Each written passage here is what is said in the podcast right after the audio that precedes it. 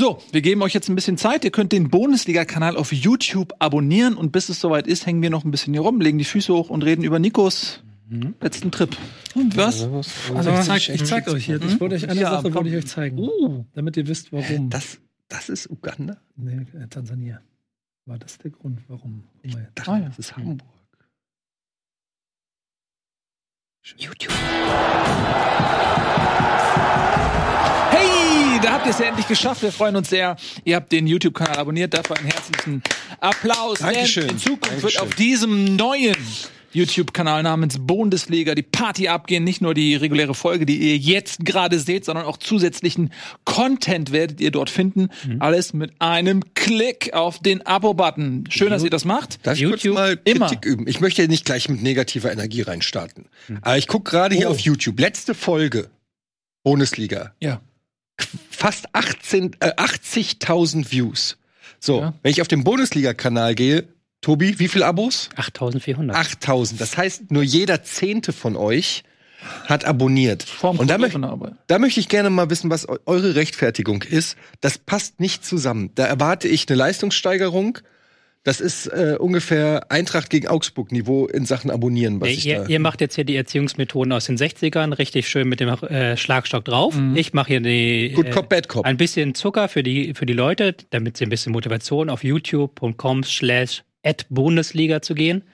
Nämlich, wir kommen diese Woche schon mehrere Videos. Also wir legen diese Woche los. Wir haben ähm, einen Talk gemacht zusammen zur EM, zur EM-Auslosung, wo wir einmal die Teams alle analysieren. Der zum Beispiel wird da hochgeladen Ach, auf dem Kanal. Das habt ihr alles ohne mich gemacht. du warst im Urlaub. Du warst in Tansania. So. Und ähm, wir haben noch ein, einen sehr schönen Talk gemacht zur Frage, wie unsere Traumbundesliga aussehe. Wie? Das habt Ja. ihr auch gemacht? Das haben wir auch gemacht.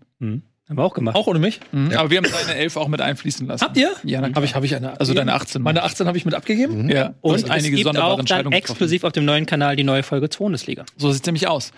So, aber wir wollen jetzt nicht zu lange die ganze Zeit hier mit äh, Teasen und Schniesen äh, verschwenden, sondern direkt reinstarten in die aktuelle Bundesliga-Welt. Da gab's ja einen äh, mehr oder weniger spannenden Spieltag mit einem außerordentlichen Spitzenspiel, natürlich Bayern gegen Union Berlin. Und das ist ein sehr überraschendes Ergebnis. Union nach dem Trainerwechsel furios aufgetreten, unfassbar rasanten Offensivfußball, ein Spektakel, was man so von den Köpenickern nicht erwarten konnte. Sie gewinnen 4 zu 0 bei den Bayern. Tobi, was ist da passiert? Also man muss jetzt schon sagen, ähm, in der Champions League sah das noch nicht so gut aus, aber in der Liga hat sich dieser Trainerwechsel auf jeden Fall bezahlt gemacht. Ich finde, da hat man so einen richtigen Trainereffekt gesehen, dass die halt wirklich Bock hatten auf das Spiel, dass sie wirklich hoch motiviert reingegangen sind. Sind ja auch schon zwei Tage früher nach München angereist, um sich auf dieses Spiel vorzubereiten. Klopf, klopf an alle Podcaster der Republik und weltweit. Du möchtest, dass mehr Leute deinen Podcast hören? Dann ist audiomarktplatz.de genau der richtige Ort für dich. Es ist ganz einfach. Mit Werbung in anderen Podcasts wird dein Podcast von neuen Hörerinnen und Hörern entdeckt. So viele Menschen, die hören täglich ihre Lieblingspodcasts und jetzt stell dir vor, Werbung für deinen Podcast erreicht sie genau dann, wenn sie am aufmerksamsten sind. Besuch noch heute audiomarktplatz.de, den größten Marktplatz für Podcast-Werbung in Deutschland von Podigy. Podcast-Werbung. Geschichten, die bleiben. Überall und jederzeit. sind gar nicht erst zurückgereist nach Berlin. Ja. Das hat sich dann bezahlt gemacht, fand ich. Absolut. Ja, tolles Spiel gewesen. Dieser ähm, eine Schuss von Gosens. Moment, aber Es war, es war auch wirklich überraschend, weil ich saß ja in, in Tansania in so einem kleinen Look. Also ich hatte mir extra für dieses Spiel, habe ich mir so in so einer kleinen Kneipe, so, so einen kleinen Bar, Ja. habe ich mich hingesetzt, Fernseher an. Da haben sie auch Bayern gegen Union gezeigt. Mhm. Und es war beeindruckend. Also das Publikum natürlich am Ende, wir sind immer international alle in Bayern-Trikots, alle am Durchdrehen. Aber das hat die, die spielerische Finesse des Außenseiters hat dafür gesorgt, dass innerhalb von 90 Minuten dieses, diese ganze Kneipe sich umgedreht hat. Man- und auf einmal alle nur noch Eisern Union gerufen haben. kann es sein, dass ihr es wirklich schafft, obwohl die Bayern nicht gespielt haben, lange über ein Bayern-Spiel zu sprechen? Na Union. gut, solange bis du du's unterbrichst. Ja. Okay, also bleiben Ah, wir ähm, dabei. Union gewinnt 4 zu 0 furios in München. Kommen wir zum nächsten Spitzenspiel. Leverkusen, die ungeschlagene Werkself gegen Borussia Dortmund. Zwei Mannschaften, die durchaus, ähm, man kann sagen, formhoch sind. Dortmund zuletzt in Mailand, die Champions League klar gemacht, ist sicher im Achtelfinale, spielt gegen PSG noch um den Gruppensieg und Leverkusen ist sowieso seit Spieltag 1 in aller Munde. Ähm, ein Spiel, von dem wir uns viele hoffen konnten und was auch viel geboten hat, wie ich finde. Dortmund, also die ersten 20 Minuten fand ich noch so relativ wild und auch äh, wogt ist so ein bisschen hin und her. In dieser Phase ist Dortmund ja auch 1 0 in Führung gegangen, nach einem Tor von äh, Riazon auf Vorlage von Füllkrug und dann so irgendwann ab der 20. Minute fand ich, hat Leverkusen mehr und mehr so ihren Stiefel gespielt, war dominant. Dortmund hat sich sehr weit zurückgezogen, hat vieles auch wegverteidigt mit vielen Beinen in der eigenen Hälfte, wo ich dann dachte so, auf der einen Seite ist Leverkusen super dominant, auf der anderen Seite spielt Dortmund Ergebnisfußball, was man ihnen ja nicht zur Last legen kann in der Situation, in der sie gerade sind. Viele Verletzte, äh, viele wichtige Spiele in dieser Phase. Ähm, und dann kam Leverkusen dann relativ äh, spät durch Boniface nach Vorlage von Patrick Schick noch zum 1 zu 1. War das jetzt ein gerechtes 1 zu 1? Wie habt ihr das Spiel gesehen? Ja, also zumindest ähm, also gerecht ist schwer zu sagen, weil am Ende hatte Dortmund noch mal die Chance, sogar in der, weiß ich nicht, 94 Minute oder so noch den Sieg zu machen. Das wäre aber, glaube ich, dann mit einem Kopfball von Füllkrug. Das wäre, glaube ich, ein bisschen zu viel des Guten gewesen. Ähm, ich habe die Theorie, dass dieser frühe Treffer Leverkusen irgendwie beflügelt hat. Auch wenn es dann nur zum 1-1 gereicht hat, aber Leverkusen war eigentlich so nach Mitte der ersten Halbzeit die komplett dominante Mannschaft und es war ähm, es war schon deutlich zu sehen, also wie spielerisch überlegen auch Leverkusen ist, finde ich. Also da hat Dortmund hat eigentlich nicht viel zu melden gehabt, hat immer mal so einzelne Nadelspitzen gesetzt, aber äh, Leverkusen hätte auch das Spiel meiner Meinung nach locker gewinnen können, wenn sie äh, ihre Chancenauswertung besser genutzt hätten. Ähm, also eher 1-1 eher schmeichelhaft für Dortmund, auch wenn sie am Ende sogar noch hätten durch, das durch diese Füllkrug-Chance sogar noch einen Dreier holen können. Aber ich glaube, Dortmund kann mit diesem Unentschieden bei Leverkusen wirklich sehr gut leben. Ähm, auswärts bei so einer starken Mannschaft einen Punkt holen, äh, ist trotzdem, glaube ich, eine gute, ergebnistechnisch zumindest eine gute Woche für Dortmund. Ich, ich frage mich, warum, also ich habe ja logischerweise nur so eine viele Zusammenfassungen mir äh, anschauen können und ein bisschen, bisschen mehr dazu lesen, wie, das müsst ihr immer mal ein bisschen erklären, wie, wie auch Dortmund am Ende damit glücklich sein kann, bei Leverkusen zu, zu spielen, wie Werder Bremen bei Bayer Leverkusen spielen müsste. Hinten dicht und vorne hilft äh, Füllkrug. Hat ja sogar auf Bremen gepasst. Ja. Nein, aber also Fußballer ist ja schon im Prinzip das Spielfeld dem Gegner überlassen in, einer, in einer, einem Duell, das ja zu diesen Spitzenspielen dieser Liga gehört. Das ist auch eigentlich unüblich für Ja, weil die aber auch in der fünf Minute in Führung gegangen sind. Die Frage ist, wer hätten die sich auch so hinten reingestellt, wenn, wenn sie nicht das frühe Gegentor gemacht hätten? Weil dann ist, finde ich, schon nachvollziehbar, dass man sagt, okay, wir haben ein Tor geschossen, jetzt kontern ja, okay. wir die aus. Also okay. mit unseren schnellen Spielern. Das finde ich nicht so verwunderlich. Es ist halt schwer zu sagen. Ja, aber sie haben ja nicht gekontert. Das ist ja, der, das ist ja Gut, sie haben es geschafft. Ja. Sie haben sich einfach wirklich hineingestellt. Das war wirklich so ein äh, José Mourinho Gedächtnisnachmittag. Sie haben ja, mhm. die haben ja wirklich nach der fünften Minute dann gesagt, so jetzt machen wir gar nichts mehr. Wir stellen uns hier mit sechs Mann ins Zentrum rein, gucken, dass äh, Leverkusen da eben keine Bälle mehr durchs Zentrum spielen darf. Haben ja vorher ein, zwei Mal es geschafft, mit so einem Chipball hinter die Abwehr zu kommen, aber danach gar nicht mehr.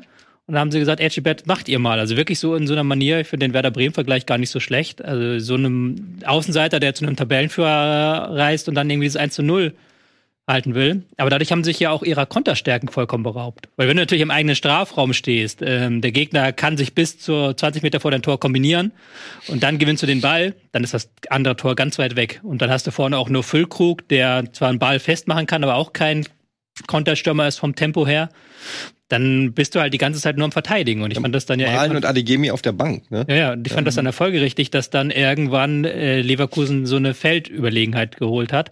Und dann spätestens mit diesem Abseitstreffer waren sie ja richtig wachgerüttelt. Also der hat es ja dann ja einmal so richtig durchgeschüttelt und danach ging es ja auch dann einigermaßen. Mhm, ich fand aber, also ich fand erstmal erstaunlich, wie kombinationssicher auch Leverkusen gegen einen Gegner wie Dortmund dann tief in der eigenen Hälfte ist, wie schnell sie auch nach Ballverlust wieder ins Gegenpressing gekommen sind, den Ball zurückgeholt haben. Das ging meistens echt relativ schnell, wieder direkt drauf. Dortmund hat nicht viel zu melden gehabt in der Zeit. Aber man muss auch sagen, dass die Strafraumbesetzung bei Leverkusen nicht besonders gut war. Man hat das ganz oft gesehen, dass sie es geschafft haben, in eine Situation zu kommen, dass ein Frimpong über rechts den Ball reinspielen konnte. Und dann war irgendwo ein Boniface, aber da waren halt auch sechs Dortmunder um ihn rum. Und na klar kannst du dann im letzten Drittel gut kombinieren und auch eine Überzahl schaffen. wenn du das eben auf Kosten der Strafraumbesetzung machst, wo Dortmund natürlich dann vielbeinig unterwegs war. So, das sah halt natürlich dann sehr, sehr dominant aus, was Leverkusen gespielt hat. Aber so diese hundertprozentigen Chancen waren meiner Meinung nach nicht en masse für Leverkusen da, weil Dortmund das dann gut wegverteidigt hat. Und erst mit der Einwechslung auch von Patrick Schick, als Hofmann rausgegangen ist, dann fiel ja auch das äh, 1 zu 1, hat man gesehen, okay, jetzt hast du zumindest mal den Strafraum potenziell doppelt besetzt mit zwei Stürmern und Schick macht dann die Vorlage auf Boniface.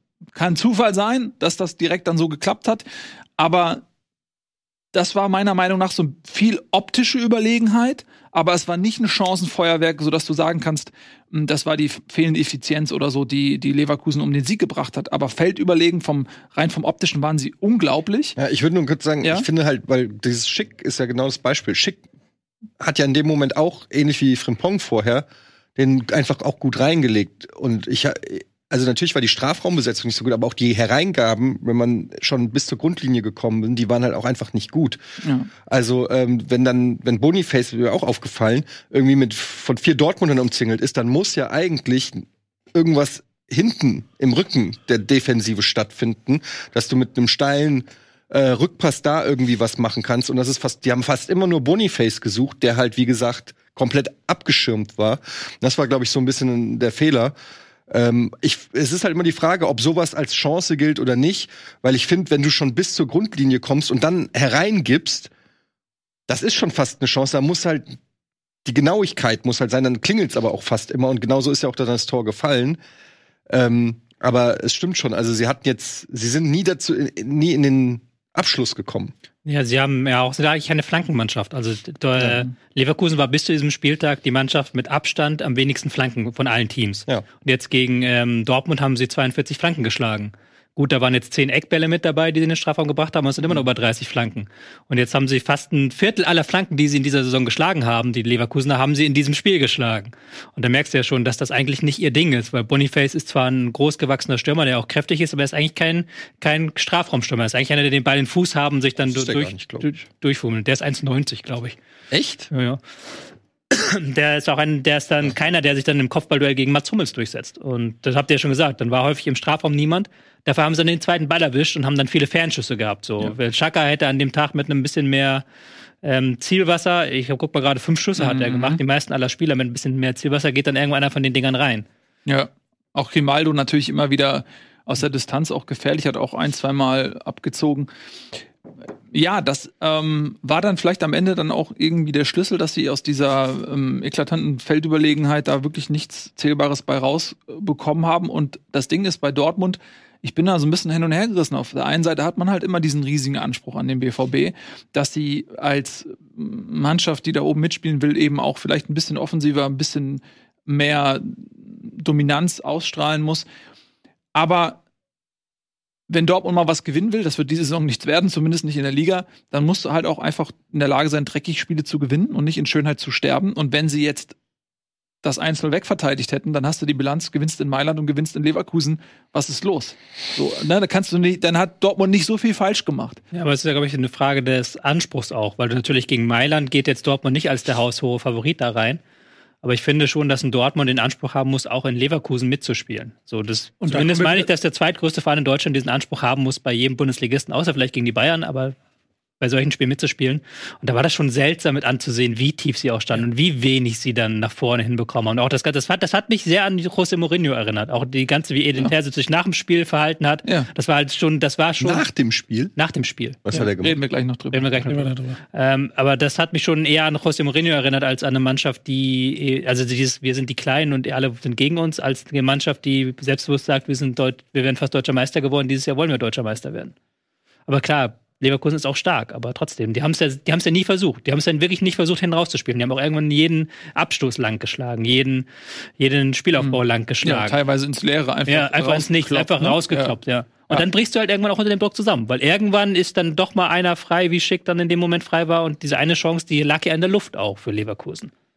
Sie lag in der Luft und das hätte auch ein bisschen früher klingeln können. Du hast es ja auch gesagt, aus der Distanz, wenn da mal abgefälscht wird, unglücklich und so auch das weiter. Abseitstor, wo man dann auch wieder sagt, ja, war abseits, aber war halt eine Fußbreit abseits, vier Pässe, bevor der Ball ins Tor geht. Ja. Ist jetzt auch Pech für Leverkusen gewesen und so ein bisschen Glück für Dortmund. Mhm. Absolut. Ja, also ich fand wirklich, also ansonsten Leverkusen trotz des Unentschiedens nicht enttäuscht. Äh, Wir haben, es macht einfach Spaß, der Mannschaft zuzuschauen, wie die auch dann Palacios, Chaka, Würz dort dann im Mittelfeld diese kurzen Pässe spielen, die Balleroberung wieder, wie dann auch so ein Kusunu teilweise überall auf dem Feld super offensiv zu finden ist. Dann die Außen, Frimpong, Grimaldo immer wieder mit eingesetzt werden. Also es ist einfach eine Mannschaft, die wirklich, wirklich Spaß macht. Die, die bessere Mannschaft war gegen Dortmund und ich glaube, der BVB kann am Ende mit dem Unentschieden gut leben. Wenn man das vorher so gesagt hätte, nach dem Spielverlauf ist das, glaube ich, ein bisschen ambivalent. Auf führst lange 1-0, hast dann vielleicht ähm, diese Situation, wo du das 2-0 machen kannst. Und da zählt auch eine zu. Und jetzt kommen wir zu dem, was Esin Terzic zu, am Ende des Spiels gesagt hat. Das ist die Situation, dass Adeyemi in den Strafraum geht, zu Fall kommt. Ich glaube, es war Kusunu auch. Und es wird kein Elfmeter gegeben. Und darüber hat sich Terzic sehr, sehr echauffiert, weil er eben auch nicht nur die Situation isoliert betrachtet, bewertet hat, sondern auch die Tatsache aus seiner Sicht, dass Adeyemi nach seiner Schwalbe damals so gebrandmarkt ist, dass eben kein Schiedsrichter mehr ihm leichtfertig einen Elfmeter zuspricht. Und darüber hat er sich sehr aufgeregt, dass der Junge jetzt sozusagen ähm, dreimal gefault werden muss, bis er das bekommt, was andere erhalten. Ja, Pech, Aber, ne? aber wisst, ihr, wisst ihr, was ich der erste Ja. Gedanke war, als ich mir die Szene dann noch, nachdem ich habe erst Ja. das Interview gesehen, habe ich die Szene, er macht das trotzdem wieder das Gleiche. Ich muss sagen, ich bin Team, ne? ich fühle das. Wenn du, ich bin, habe früher auch Stürmer gespielt. Wenn du den holen, wenn du, wenn du ihn holen kannst, dann hol ihn irgendwie, Bruder. Ich bin bei dir, ich fühle das. Aber an der Situation zu diskutieren, weil Adi hat trotzdem wieder diese, er wird getroffen und trotzdem hat diese eine Bewegung, die, wenn du sie siehst, dir zeigt, ja, aber er will ihn auch haben. Und das, wenn du das immer weiter machst, dann wird es dafür sorgen, dass du Ich habe da null. Mitleid. Das ist halt einfach, mach keine Schwalben, dann wirst du nicht gebrandmarkt. Relativ einfach. Und außerdem, was soll das? Andrich hätte auch einen Elfmeter kriegen müssen. nach dem Foul. Palacios. Palacios. Oh, Palacios nach dem Foul von Chan. Genau. Hat sich Terzic da auch drüber aufgeregt? Nee, das hat er weggelassen. Ja, er soll aufhören zu jammern. Das hat auch Siebert dann nachher im Interview gesagt. Also Siebert hat dann ganz deutlich gesagt, Ja. ja, kannst du beides geben, aber ich habe halt eine Linie gehabt, dass ich beide nicht gegeben habe. Und dann, also wenn dann der gegen Adeyemi gepfiffen wird, muss der gegen Palacios auch gepfiffen werden. Aber ich mag, ich, mag, sagen. ich mag deinen Mourinho-Vergleich, weil ich auch nach dem Spiel schon das Gefühl Ja. hatte, hier will irgendjemand ganz groß auf irgendeinen Busch klopfen, damit nicht darüber gesprochen wird, dass es ein gefühltes äh, Ballver äh, Ballbesitzverhältnis von 75 zu 25 gegeben hat. Also So, 60 zu 60, Fünf- nee, 70, 68 68 zu 32. Ja, aber Digga, das, ist, das ist. Borussia Dortmund und die spielen so, nochmal, die spielen so, wie Werder Bremen das spielen muss und vorne hilft der liebe Gott. Das kann, ich habe gesehen, da, da sitzen einfach auch, da, da sitzen drei Stürmer 90 Minuten auf der Bank, da kriegt nicht mal einer von denen 10 Minuten immer noch mal vor, der hat, der hat nicht mal versucht vorne Ja, und dann noch mal 10 Minuten genau, und am Ende Wind kommt, reinzubringen. Am Ende kommt Meunier, bei dem ich schon ganz vergessen hatte, dass der überhaupt noch bei Dortmund unter Vertrag steht, damit du halt nochmal, damit du nochmal auf Fünferkette Ja, genau. äh, umstellen kannst. Das kann, das kann doch nicht der Anspruch von Borussia Dortmund. Mehr, mehr, mehr als, okay, wir wollen damit da oben nichts zu tun haben, kannst du doch gar nicht sagen. Als mit Ja, das stimmt, aber man muss sagen, Dortmund ist wirklich auch ein bisschen angeschlagen. Da gab es irgendwie eine Erkältungswelle und so weiter. Sie sind jetzt auch nicht alle hundertprozentig fit. Sie haben jetzt wirklich diese krassen äh. Wochen ähm, Champions League, ne, Pokal, äh, so. an Leverkusen auch. Ja, muss Ja, man das stimmt. sagen, aber, ja. ja, hat Le- Leverkusen hat einen Tag weniger. Nee, Leverkusen hat, ist in der Euroleague längst durch, konnten ihre Spieler komplett schon, ihre Schlüsselspieler. Äh, Dortmund hat ein äh, Highlight nach dem anderen. Sie haben ähm, Mailand gehabt, wo es Champions League um alles geht, wo du nicht nachlassen kannst. Dann haben sie jetzt das Spitzenspiel in Leverkusen, dann spielen sie im Pokal in Stuttgart, die in der Wahrnehmung vieler noch nicht da sind, wo sie in der Realität gerade sind, nämlich eine Spitzenmannschaft. Dann haben sie PSG, dann haben sie Leipzig. Und das in der Phase, wo sie personell so ein bisschen angeschlagen sind. Das ist auch schon ein Monsterprogramm. Ja, ganz kurz, ich wollte noch mal Ja, was ja. zu Terzic sagen, bevor ihr Genau. mich unterbrecht, weil ihr Aber mich- zu dem Monsterprogramm noch was äh, sagen, ja. ja, Gegenmeinung habt. Kannst du gerne machen gleich. Was ich noch mal sagen wollte zu Terzic. Ich finde das eigentlich gar nicht schlecht, was der gerade macht. Dieses Mourinho-eske, dieses Dreckige ist nämlich das, was Dortmund auch ein bisschen fehlt. Und ob ich da jetzt persönlich Fan von bin oder nicht, sei mal dahingestellt, bin ich nämlich eigentlich nicht. Aber ich finde es clever. Weil zum einen, indem er so sich hinstellt und diese Adeyemi-Geschichte jetzt wieder umdreht und sagt, jetzt kriegt er keinen Elfmeter mehr. Jetzt ist natürlich diese Diskussion. Jetzt guckt man immer genau hin. Ja, stimmt, eigentlich hat er recht.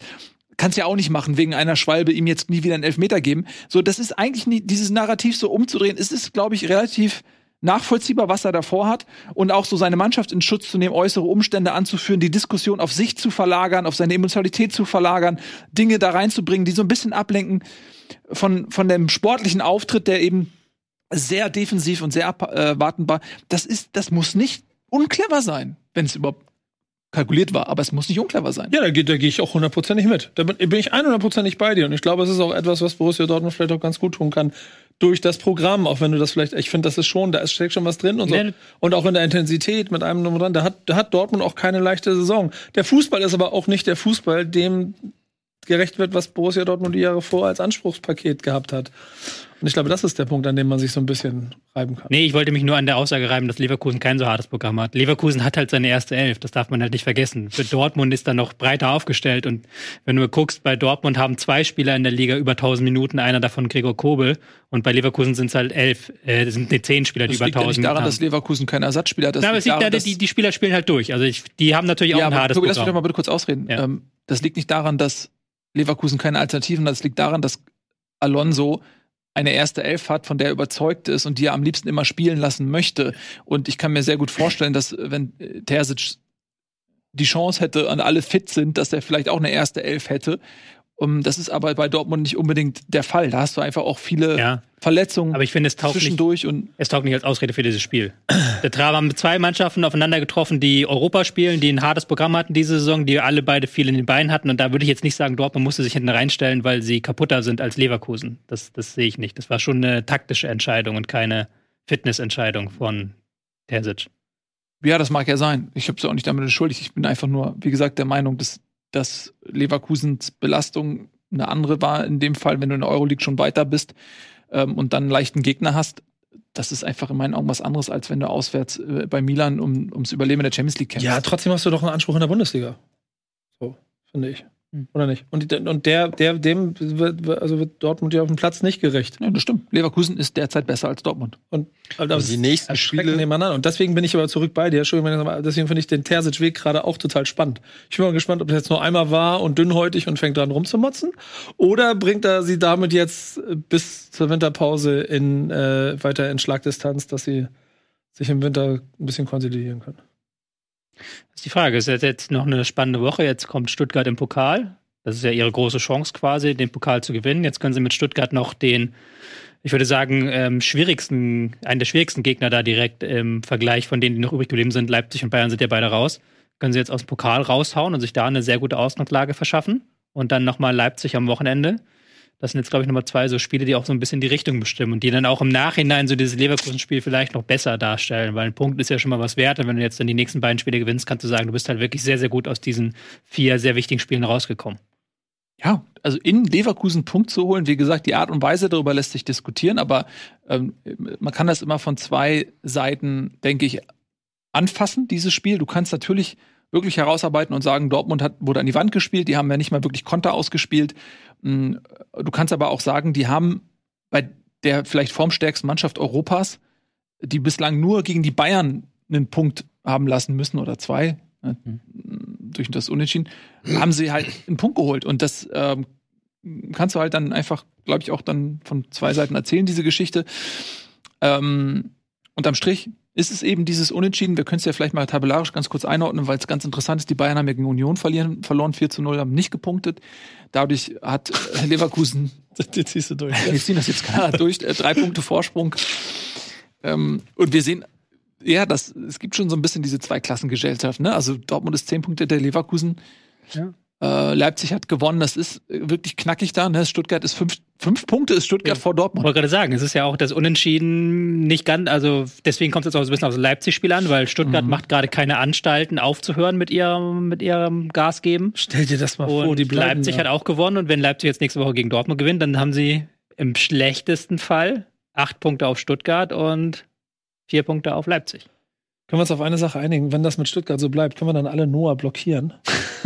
Ja, der ist sowieso so ein Der, bisschen. der hat einen Höhenflug, ja, glaub mal. ja. Der Boah, der geht, boah, Junge, Ja. Junge. Da ist nichts mehr von dieser Die- äh, Bescheidenheit der die- letzten können- Jahre, ist alles weg. Die können ja mal zusammen, ich meine, es ist so viel Aufwand für, eigentlich auch nicht nötig, aber diese, dieses Rumgejammere hier im Studio über Stuttgart, äh, wir steigen ab, das ist vorbei. Noah,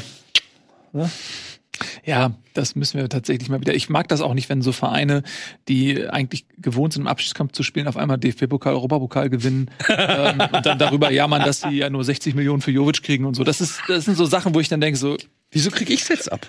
weil du weil das die gleiche Geschichte ist. Ja, bitte? Ja. 2016, 2016, äh, gut, ehrlich, wir sind- Bremen macht's halt einfach konsequent. Wir spielen aber scheiße. Ja, das kann ich fühlen. So, weißt du, das Oder? Ist, ja, aber es ist doch so. Das ist, das ist doch wirklich der, der Fußball, der nach Matsch und Rasen stinkt, Ja. den wir beide sehen. Ja. Das sind doch die Emotionen, äh, ne, die man auf dem Bolzplatz fühlen will, so, aber nicht diese Gute Arbeit dieses- wird jetzt hier verspottet. Und, aber ich kann mich auch noch erinnern, als wir das Format angefangen haben, hast du dich irgendwann mal ins Disneyland abgesetzt, damit du nicht bei der Relegationsfolge mit, Gegen Bremen. mit teilnehmen musstest. Ja, ja. Das Spiel vor, das Ja. 1-0. Gilo Und Bocci, überleg 1-0, mal, was 89. seitdem Minute. passiert ist. Ja, Bremen steckt Gute immer noch, Arbeit Originals. ja, Bremen, und Bremen steckt immer noch in der gleichen Scheiße und lässt sich vom VfB Stuttgart den Arsch versohlen. Mhm. Und dann kriege ich von Noah so in, in, in äh, ich sitz da äh, irgendwo im, ne? Im Dschungel auf Sansibar und krieg so Nachrichten, guck dir mal die Zusammenfassung von Stuttgart gegen Bremen an. Warum? Warum soll ich das machen? Ich, ich wusste vor dem Spiel, wie das ausgeht. Ja, können wir Können wir direkt drüber, ja. können wir gleich abhandeln, weil ich habe auch noch die Eindrücke von Stuttgart äh, von der von dem Spieler vor, von der Eintracht im, im Kopf und ich kann ja nur noch mal wiederholen, was ich da auch gesagt habe. Wiederholen mal. Die sind gut. Es tut mir leid, das zu sagen, weil ich auch seit eigentlich Anbeginn dieser Saison darauf warte, dass die endlich einbrechen und aufhören zu punkten. Aber ich muss, äh, und ich habe es auch jetzt wieder äh, hier gegen äh, Bremen gesehen, die Kugel rollt bei Stuttgart und zwar auf eine schöne Art und Weise. Ja. Da ist Kurzpassspiel, da ist One-Touch dabei, da sind Laufwege, die hatten ja auch noch, die hätten ja Bremen richtig abschießen können Müssen. äh, müssen. Also da ist Bremen ja mit dem 2-0 noch ähm, gut bedient und so richtig erklären kann ich es nicht. Ich verstehe auch nicht, dass Sebastian Hoeneß jetzt plötzlich ein geiler Trainer ist, aber ist offensichtlich so. Und äh, Stuttgart irgendwie ähm, also wirklich ein ernstzunehmender Champions League Aspirant ist. Ich weiß, das wird in Stuttgart keiner sagen, zu Recht, aber ich sag das, Ja, also weil die spielen halt die Wiesel nicht, das ist nicht so wie Union letzte Saison oder so, dass die sich da hochlacken und dann irgendwie so minimalistischen Fußball über die Zeit retten, sondern die pissen mit den Großen, also auch spielerisch. Das Das ist, ist ja, richtig gut. das ist ja schon krass, wenn du bedenkst, dass sie ihr Expected Goals wert. Das jetzt sind sie eigentlich noch besser, als sie in der Liga eigentlich sind. Also sie hätten noch mehr Tore schießen können aus den Chancen, die sie haben Ja. rausgeholt haben, als sie ja auch ohnehin schon geschossen haben. die haben Und jetzt auch wieder gegen Werder hätten sie ja eigentlich den Sack schon in der ersten Halbzeit zumachen können, 3-0, 4-0.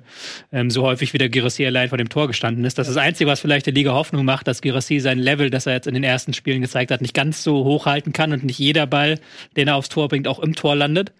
So, aber ansonsten, aber dafür trifft dann der Ex-Bremer. ja, das ist halt auch krass, dass halt Sebastian Hoeneß letzte Woche noch sagt, so, das ist meine große Aufgabe jetzt für die kommenden Wochen, ein taktisches System zu entwerfen, wo Undaf und Gyrassi reinpassen.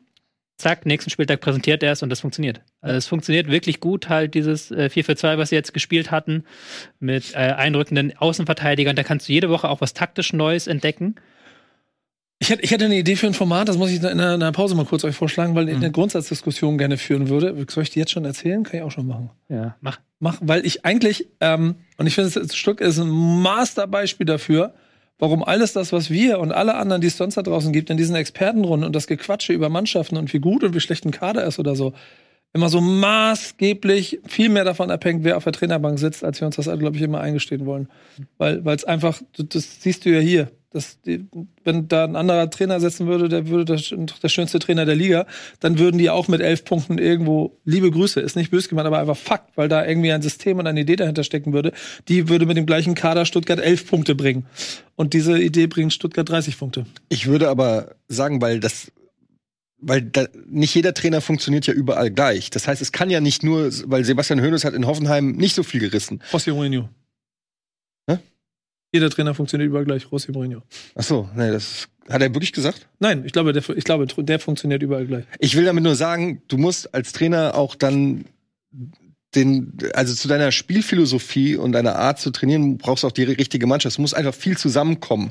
Weil ich glaube schon, dass die Bundesliga über viele gute Trainer verfügt oder auch verfügt hat, die vielleicht in ihren Vereinen gescheitert sind oder es nicht geschafft haben. Und an anderer Stelle, nehmen wir Roger Schmidt oder sowas, ne, in Leverkusen Oder nichts gerissen. Also da kommt viel zusammen. Ich würde nicht jedes Mal sagen, dass ein Trainer, der dann ähm, nicht funktioniert, dass gleichzeitig ein schlechter Trainer ist und umgekehrt. Ne, also so einfach funktioniert es meiner Meinung nach nicht. Also ich würde zumindest behaupten, dass Hoeneß so gewissen Teams in der Liga einen Spiegel vorhält. Weil das ist ja so Sollte ein man ein ganzes Format draus machen, merkst du, ne? der, was, Das ist Diskussion. Weil, aber das. Der, der, nee, aber ich würde das jetzt trotzdem sagen, weil ähm, das ja immer heißt, gerade bei Teams, die sich irgendwie verhofft im Tabellenkeller befinden, dass sie sagen, so, wir müssen jetzt kämpfen, wir müssen jetzt irgendwie auf die Basics zurückgehen und so weiter und so fort. Und ja, das musst du, das musst du alles mitbringen, aber das alleine reicht halt nicht. Und ähm, diese Idee, dass du nur Fußball spielen kannst, wenn du viel Geld hast, wenn du dir jahrelang den Kader zusammenstellen kannst, wenn dann wirklich alles passt, die macht ja Stuttgart so ein bisschen ad absurdum, weil dieselbe Mannschaft, habt ihr ja gerade gesagt, die haben letzte Woche, äh, letzte Saison absolute Grütze gespielt. Die haben sogar eigentlich auf dem Papier gesehen eine schlechtere Mannschaft als vor einem Jahr. Ja. Weil ich glaube, mit Endo in diesem Mittelfeld wären sie ja noch mal einen Tick besser. Ich weiß nicht, ob ein Sosa da noch 100% reinpassen würde, aber auf jeden Fall so ein Endo, der würde die Mannschaft noch mal einen Tick besser machen. So. Mhm. Und der trotzdem schaffen sie es halt Woche vor Woche geilen Fußball zu spielen, obwohl sie da eben nicht jahrelang darauf hingearbeitet haben, obwohl sie da nicht ähm, zu den finanziell reichsten Teams der Liga gehören. Klar, dass das mit Darmstadt nicht funktioniert, aber natürlich ein paar andere Clubs müssen sich fragen, hey, wieso klappt das bei uns nicht, was jetzt in Stuttgart klappt? Und ja, ehrlicherweise habe ich ja den direkten Vergleich mit dem Gegner, ja. mit meinem Verein, so, wo die auch den Anspruch haben, dass sie, also die wollen ja auch diesen einen Schritt mehr machen, Fußball spielen mit den Mitteln, die du hast und mit einem, mit einem schlauen System dagegen angehen gegen die Ungewogenheiten in der Liga. Und das klappt ja manchmal auch ganz gut. Wenn du dann aber auf den im Moment Klassenprimus in der Kategorie triffst, dann wird es halt so ein Spiel wie am Wochenende, wo du halt einfach einfach richtig in den Arsch versucht Ich finde auch, da gab es halt so eine symbolische Szene dafür in diesem Spiel. Und das war dieses, die Szene vor dem Elfmeter zum 2 zu 0. Ja. Wo ja dich die Bremer nachhinein sehr darüber beschwert haben, weil Fürich war draußen, wurde dann reingerufen mhm. und ähm, etc. spielte dann den Ball in den Fuß. Er, dann entsteht dadurch die Elfmeterszene. Ja. Klar ist das ärgerlich für Bremen und die haben sich auch nachher zu Recht darüber beschwert, dass dieses Trikot von Stuttgart sehr ähnlich aussah wie das, was die draußen alle anhatten. Also da war Fürich nicht gut zu erkennen. Aber er ist ja schon zwei Sekunden wieder auf dem Platz. Und du siehst halt, wie Zetterer sich halt schon zwei Sekunden vorüberlegt hat, wo er den Ball hinspielt und dann auch das Ding durchzieht, ohne nochmal hochzugucken. Und dann, wenn du im Vergleich siehst, wie das Stuttgarter Passspiel ist, wie die halt ständig A, wissen, wo alle anderen stehen und B, aber auch dann immer kurzfristig gucken, was ist, können sie jetzt, was ist jetzt die beste Lösung? Was ist jetzt in dieser Sekunde und nicht, was war vor zwei Sekunden die beste Lösung, sondern was ist jetzt in dieser Sekunde die beste Lösung?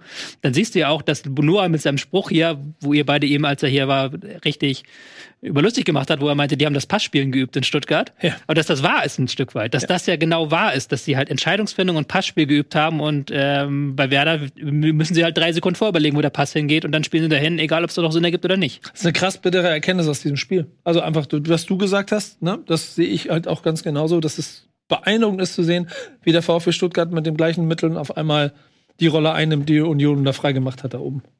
Ich bin mal gespannt, wie lange es geht. Ich glaube nämlich, und ich habe so ein bisschen die Sorge, das, was sie im Moment ausmacht, das ist ja trotzdem etwas, was du auch als schlechtere Mannschaft abkochen kannst. So. Du kannst ja so einer Mannschaft den Zahn ziehen, wenn dann die individuelle Klasse fehlt, um es halt dann durch, durch, durch, also dieses mit der einen Sekunde entscheiden, du hast, da hast du vollkommen recht. Trotzdem braucht es ja eine individuelle Qualität, um dann äh, gegen Mannschaften, die wissen, wie du spielst, dann in der Rückrunde den Haken zu machen.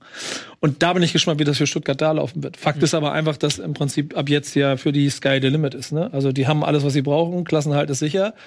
Und das, davon reden wir jetzt am, was sind wir, 13, 14 Spieltag gerade. Also ja, jetzt haben sie, ab, ab jetzt ist Bonus im Prinzip schon für VfB Stuttgart. Also für, so ist das für mich äh, daraus gegangen. Und das macht es ja noch einfacher, ab jetzt jede Woche zu gucken, wo kann die Reise für den VfB noch hingehen. Ja, ist auch krass. Auch wenn du bedenkst, sie haben jetzt zehn Punkte auf den sechsten Platz, äh, wo dann äh, Europa so langsam aufhört, zwölf Punkte auf den siebten Platz. Ja. Vielleicht gibt es sogar ein kommendes Jahr fünf Champions League-Plätze für Deutschland. Da gibt es ja jetzt neue Champions League-Reform und ähm, nach den Regeln kriegen die beiden Besten in der Koeffizientenwertung noch einen extra Platz. Und da ist Deutschland gerade ganz gut dabei, weil wir uns mit Dortmund und ähm, auch in der Europa League sehr, sehr gut schlagen. Ja. Also das der kann wirklich the sky the limit sein. Gab es das schon mal von der Relegation in die Champions League? Gute Frage. Gladbach damals? Aber haben, Champions League haben sie noch nicht erreicht, glaube ich, im ersten. Nee. Das war doch mit Lucien Favre damals. Da haben sie auch ja. nach der Relegation so eine geile Euroleague haben sie, glaube ich, gemacht. Hoffenheim? Hoffenheim? Ja. Ich glaube, da Nagelsmann. Sind die, sind die eingebrochen als Aufsteiger? Die waren ja Herbstmeister als Aufsteiger, ne? Nee, achso, damals sind die eingebrochen. Das war, das war in der ersten. Sechster, siebter. Ja, ja, das war unter ne? Ibisevic und, und, so diese Zeit da. Nee, nee. Und dieses andere Relegationsjahr, da sind sie danach auch nicht direkt. Hm, weiß ich jetzt auch nicht genau, aber spannend. Ähnliche Entwicklung, sagen wir es mal so. Aber das, was Stuttgart jetzt macht, finde ich, ist ähm, sehr, sehr erstaunlich. Man muss aber dazu sagen, dass das jetzt nicht so ist, dass sie letztes Jahr mit Ach und Krach, sondern sie haben damals ja Hönes schon installiert. Und klar kannst du in so einer Situation in dem Abstiegskampf und so weiter nicht in Ruhe alles ausarbeiten, wie er es dann jetzt machen konnte zur neuen Saison. Aber da hat man ja schon gesehen, dass Stuttgart von den Mannschaften da unten die beste ist. Und ich habe das sehr genau auch verfolgt. Hm. Und ich wusste in dem Moment, wo Stuttgart Relegation spielt, wusste ich schon, das wird nichts, weil die Mannschaft zu gut ist. Und so haben sie sich auch in der Relegation dargestellt. Und ich finde auch posthum, jetzt muss man auch so ein bisschen diese Eindeutigkeit der Relegation gegen den HSV nochmal anders bewerten, weil das ja damals schon, und du sagst es ja auch, Tobi, die haben ja sich nicht verbessert personell, Mhm. sondern die haben sich ja eher noch verschlechtert.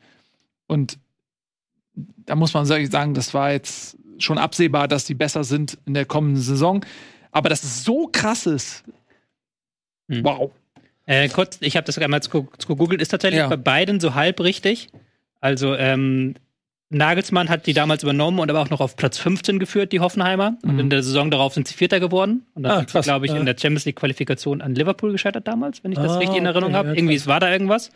Und jetzt muss ich einmal kurz gucken, weil Gladbach hat das, glaube ich, tatsächlich geschafft, dass sie ähm, in der Saison 2000, blablabla, einmal kurz hier gucken, 2010, 2011 sind sie 16. geworden, dann in der Relegation mit Lucien Favre gerade Mhm. so gerettet und in der Saison darauf Vierter geworden, Mhm. haben die Champions League Gewonnen. Gewonnen. gewonnen. Ja, Der Herzen. Wo ist er mich dabei? Jo, und man muss jetzt ein bisschen abwarten. 13 Spieltage sind gespielt. Vier sind noch bis zur Winterpause. Ich weiß gar nicht genau, ob der 17. auch Pause ist oder ob es da sich irgendwie ein bisschen überlappt. Manchmal wird der 18. ja noch gespielt in, vor der Winterpause. Und dann ist halt die Frage, ob der Gyrassi bleibt. Denn der hat eine Ausstiegsklausel im Winter. Und so wie er gerade auftritt, wird es sicherlich Interessenten geben. Dann ist ja auch nicht selbstverständlich, dass du im Winter so einen Spieler für eine festgeschriebene Summe auch loseisen Wie ist denn die kannst. Summe? Ich glaube, irgendwas mit 30 Millionen Nee, oder so. 20, glaube ich. 20 sogar Irgendwas nur? mit den 20ern, ja, auf jeden Fall nur. Also dann und da, aber da stelle ich mir so, ja, voll. Ich habe das auch mitgekriegt. Da, aber dann waren so die ersten Namen, die im, im, im, im Gespräch waren. West Ham. Ja, genau. War so, war so unter das Dritte der Premier League. Und da wird's, also, Entschuldigung, wenn ich das, aber da wird's für mich eine Charakterfrage des Spielers. So, klar, verdienst du mehr da und ist geil und vielleicht und, äh, de- deine Familie kann noch mehr, kann noch mehr äh, Pader nach Hause bringen und sowas alles, aber du bist, bist 15 in der Premier League. Oder wirst du Held, Held am Neckar und, und führst den VfB. Ja, der ist halt auch nicht mehr 20, ne? Das ist jetzt schon auch die Chance für den letzten Cash. Aber der Preis wird nicht, aber aber der Preis Aber- wird ja auch nicht, also. Andererseits, wenn du jetzt guckst, wir- VfB Stuttgart spielt jetzt gegen Bayer Leverkusen, absolut geiles Spiel am kommenden Wochenende, Mhm. im Pokal gegen Dortmund. Wenn sie die beiden gewinnen, dann sind sie auf so einem richtigen Kurs, auch Champions League und auch im Pokal geil dabei zu sein. Und dann kannst du bei Girassi nochmal das Nachdenken bekommen, hey, vielleicht Genau kriege ich. ich hier in Champions League, vielleicht kriege ich dann hier noch einen geilen Vertrag.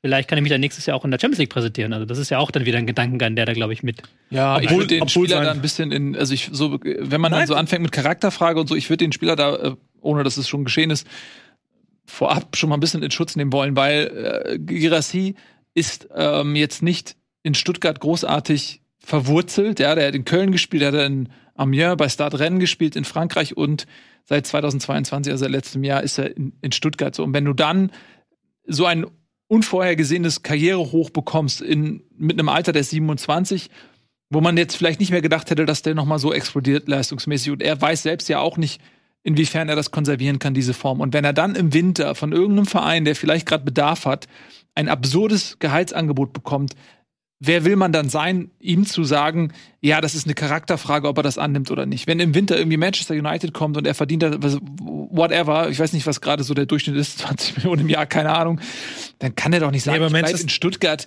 äh, weil, weil Stuttgart kann sich das gar nicht leisten, Girassi dieses Gehalt zu geben. Erstmal, weil sie es nicht leisten können und zweitens, weil das Gehaltsgefüge dann so ruiniert ist, dass äh, sich jeder Spieler natürlich daran orientiert. Also ich kann mir schon gut vorstellen, dass er Stuttgart im Winter verlässt und ich würde es ihm auch nicht übel nehmen, weil der ist 27, wie gesagt. Ich, kann- ich lese mal kurz vor, laut Transfermarkt, welche Vereine angeblich interessiert sind. Man U, Newcastle, AC Mailand, Nottingham, Tottenham, Fulham, Real, Bournemouth, Crystal Palace, West Ham, Brentford, gut, Eintracht. ähm, Die Eintracht? Ja, das ist noch von ein altes Gerücht und, Ju und Juve. Aber da sind jetzt irgendwie fünf oder sechs Premier League Vereine. Ähm, also mal gucken. Vielleicht wechselt er auch erst im Sommer und guckt, ob er, weil das wäre so für mich so eine Sache, wo er vielleicht beides machen kann. Einerseits als Legende gehen, wenn er die in die Champions League gekickt hat. Dann hätte auch ähm, Stuttgart Kohle, um sich um Ersatz äh, zu bemühen. Also für mich ist eh nicht die Frage, ob er geht, ehrlich gesagt. Nö, sondern, das aber auch nicht, genau. Sondern eher, ob im Winter oder im Sommer. Und da könnte ich mir schon vorstellen, dass der sagt, ähm, die Saison mache ich noch zu Ende und im Winter verdiene ich mir ein goldenes Näschen. Ja. Ist auch beim Afrika Cup, oder? Ist beim, ist beim Afrika Cup und er war ja auch gerade verletzt. Also das kann natürlich dann auch noch mal sein, dass die Leute sagen, also die Interessenten, wir schauen jetzt erstmal, wie, weiß ich nicht, das Knie hält oder was auch immer er. Also wenn du, klar, das Gehaltsding und so weiter, wenn du jetzt jemandem einen Fünfjahresvertrag gibst oder einen Vierjahresvertrag mit der Summe, das mag nochmal ein Faktor sein, aber 20 Millionen ist für Clubs aus der Premier League ein Fliegenschiss. Also das, ähm, wenn die dann für diese Kohle einen Stürmer bekommen, der das leistet, was Girassi jetzt in dieser Hinrunde geleistet hat, da denken die ja nicht zweimal drüber nach. Mhm. Das Einzige ist eher, dass sie vielleicht denken, ja, okay, mal gucken, ob der verletzungsfrei bleibt und diese Form konservieren kann. Aber diese hast ist ein Witz. Und du hast in vier Wochen nicht wegen Afrika Cup, ne? Ja, das ist tatsächlich, das ist wirklich nochmal ein Faktor. Ähm, aber ich meine, also die, die Verfügbarkeit ist da, die Verlockung wird da sein. Und ähm, Welchen, welche, welche, ich glaube, auf Stuttgarter Seite ist man gut, gut beraten, Guinea? wenn man sich nach Alternativen umschaut. nee. Guinea, okay. Ja. Hatten Guinea Chancen auf den Afrika Cup? Glaube ich gar nicht so schlecht. Ja. Ja, ja. Aber ist jetzt, also es gibt, glaube ich, andere Nationen, die, die eher als Favorit gelten. Oh, ich habe geile Geschichten. Ich habe afrikanische Champions League geguckt. Ja, So, wenn ihr wollt, erzähle ich euch was davon. machen wir gleich sehr gerne. Dann haben wir doch gleich ein bisschen Champions League im Programm, unerwartete. Erzähle ich euch in der Pause. Nee, das seht ihr uns nach der Pause. Okay. Dann können nämlich alle mithören. Wir machen eine klitzekleine Unterbrechung. Gleich sind wir wieder da und dann erzählt Nico aus Tansania.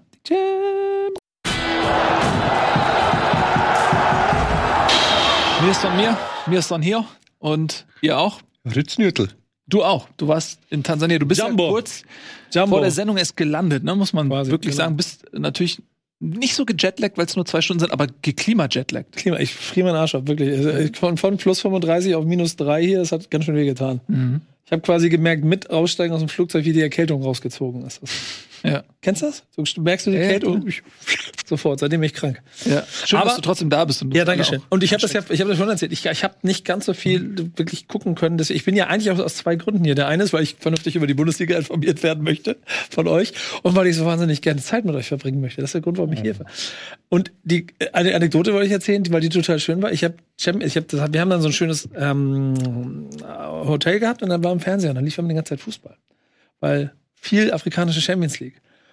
Und ähm, die Fußballplätze in der afrikanischen Champions League. Alter Schwede. Der Ascheplatz oder was? Nee, schon Rasen, aber Digga, Torhüter spielt Ball aus dem 16. raus, das Ding, bum, bum, bum, bum, bum, bum, bum. der Verteidiger kriegt ihn, wie Bolz, das Ding so. Sagen. Hä? Wir Millern. Frag mal ja, wir Millern. vom HSV. Ja. Bolzt ja genau so. Bolzt das Ding so nach vorne, dann Zweikämpfe, dann die berühmte Grätsche auf Kniehöhe, die immer kommt. und so.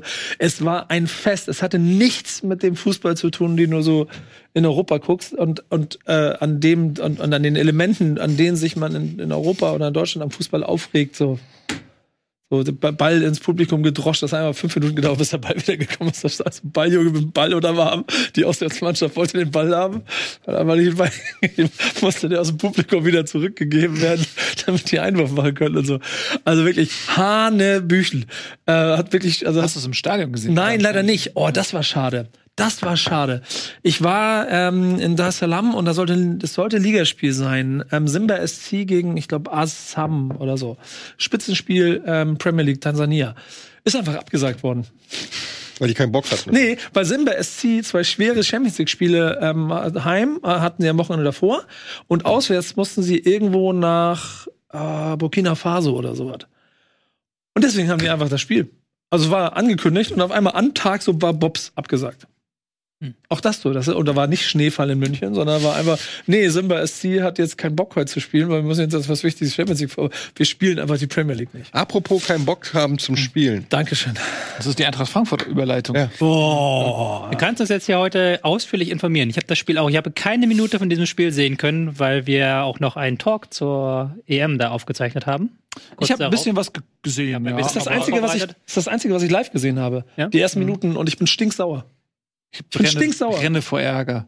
Ich möchte, äh, Ich möchte jetzt informiert werden von euch, ja, was ich, da, ich, was nee, da ich, los ich lief. möchte von dir wissen, wie, zu- wie zur Hölle, 4-5-0 gewinnen. wie Das- zur Hölle kannst du Augsburg nicht ist- Augsburg mal, die, ich brauche irgendwelche Mannschaften da unten. Warum lässt du die wegziehen? Du bist schuld, wenn Bremen in den Abstiegsstrudel Du. gerät. Du. Als Du, Shame. du bist schuld, dass Shame. Augsburg nächstes Jahr wieder Bundesliga Shame. Es ist, ja, ich würde gerne was sagen. Ich würde gerne irgendwie zurückschießen, aber ich kann nicht nach diesem Spiel. Frankfurt konnte auch nicht viel. Ja. Ja, der auch keiner zurückgeschossen. Und äh, ich meine, es waren minus 10 Grad, aber es war ja für beide Mannschaften. Ne? Und deshalb war das für mich so, für mich war das ein Charaktertest, weil das, wir brauchen nicht drüber reden, dass bei minus 10 Grad und irgendwie wurde kurz vor Spiel noch der Rasen freigeschippt und so, dass das jetzt kein, ja, dass das jetzt nicht spielerisch ein Feuerwerk wird, das war abzusehen. Aber wenn ich sehe, wie Augsburg sich den Arsch aufgerissen hat, wie die angerannt sind, wie die in die Zweikämpfe gegangen sind und wie Frankfurt einfach nichts gemacht hat, keine, keinen Einsatz, keine Leidenschaft, sich nicht gewehrt haben. Und das ist immer das, was mich so, man kann Spiele verlieren und so weiter, aber wenn ich, wenn ich niedergekämpft werde, dann, das ärgert mich so maßlos, dass diese Körpersprache, dieses komplette lethargische Verhalten, und das war jetzt nicht das erste Spiel, das war jetzt äh, dritte Niederlage in Folge. Du hattest das gegen Paok, du hattest das ähm, gegen Stuttgart teilweise. Und das finde ich ist wirklich problematisch, weil die Eintracht hatte eine, teilweise in der, in der Liga eine richtig schöne ähm, Phase und die ist komplett hin. Und jetzt kommen ja noch auswärts in Leverkusen zu Hause gegen Bayern und noch DFB-Pokal Saarbrücken, wo ich euch sage, die spielen eher einen ähnlichen Fußball wie Augsburg, nämlich die werden auch kratzen, beißen, kämpfen, pressen. Und du hast, die Eintracht hat überhaupt kein Mittel gefunden. Das hat mich ein bisschen an HSV erinnert, ähm, wo die Ansage ist, es muss hinten raus kombiniert werden, egal auf was für einem Acker wir spielen, egal wie der Gegner anläuft. Ja, und dann passieren halt so ähm, Fehlpässe, beziehungsweise ähm, teils Fehlpass, teils wegrutschen, whatever, ähm, wie vom 1-0 anstatt einfach mal den Ball wegzuhauen und nicht so zu tun, als ob man hier die geile Mannschaft ist. Und ich habe dann noch, dann machen noch andere Spieler machen dann irgendwelche Hackenpässe. Also da war eine teilweise zu spürende Arroganz und Hochnäsigkeit, die mich so aufgeregt hat. Aber auch die Aufstellung schon. Also dass ein Götze da auf auf der Bank sitzt und irgendwie ein Knauf jetzt zum zehnten Mal seine Einsatzchance kriegt, obwohl der wirklich diese Saison noch gar nichts gerissen hat, dass selbst ein Aronson einem Götze vorgezogen wird. Also zweifle ich langsam wirklich dann auch an, an also was sollen das, was sind das für komische Experimente? In Kunku, der noch nicht mal auf links für die Seite, die er geholt wurde, äh, funktioniert, wird dann auf rechts gestellt. Ähm, Ebimbe, der völlig falsche äh, Spieler, um Skiri zu ersetzen. Da hätte ich eher Hasebe äh, oder Jakic von mir aus. Ähm, Sechs, Hasebe dann? Ja, gut, ist vielleicht nur Innenverteidigung gespielt, ne? ja, ist ja eigentlich früher seine Position gewesen. Ähm, ja, vielleicht ist er da nicht lau- laufstark äh, genug, aber Ebimbe für mich überhaupt nicht äh, der richtige Spieler, für, weder für dieses Spiel noch für die Platzverhältnisse noch eigentlich für diese Position. Ähm, da hättest du vielleicht, das wäre vielleicht so ein Jakic-Spiel gewesen, wo du so ein Beißer, der irgendwie rennt und, und sich wehrt. Ähm, vorne dann haben sie dann irgendwie verzweifelt Marmouche, der da komplett abgemeldet war, gar keine Chance hatte. Ich weiß nicht, welche Bälle sie sich überlegt haben, was Mamouche da machen soll. Wenn er Chancen hatte, kein Auge für einen Mitspieler, hat aus jeder Position irgendwie versucht abzuziehen, immer den fr- besser positionierten Spieler übersehen. Zur Halbzeit kam dann Chaibi, da wurde es ein bisschen besser. Da hat man sich aber auch gefragt, warum spielt er nicht direkt? Also ich kann mir das nur mit Schonen wegen englischen Wochen erinnern, aber in der Partie, wo schon Skiri jetzt äh, fehlt und so weiter, du brauchst ja irgendjemanden, der mal einen Ball da halten konnte. Die konnten keinen Ball. Jeder Ball ist bei den äh, Augsburgern gelandet.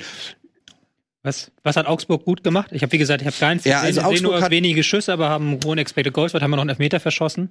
Ja, also Augsburg, was, was ich Augsburg wirklich ähm, ankreiden lassen muss, ist, oder es spricht auch nicht unbedingt für Augsburg, dass sie nur 2-1 gewonnen haben.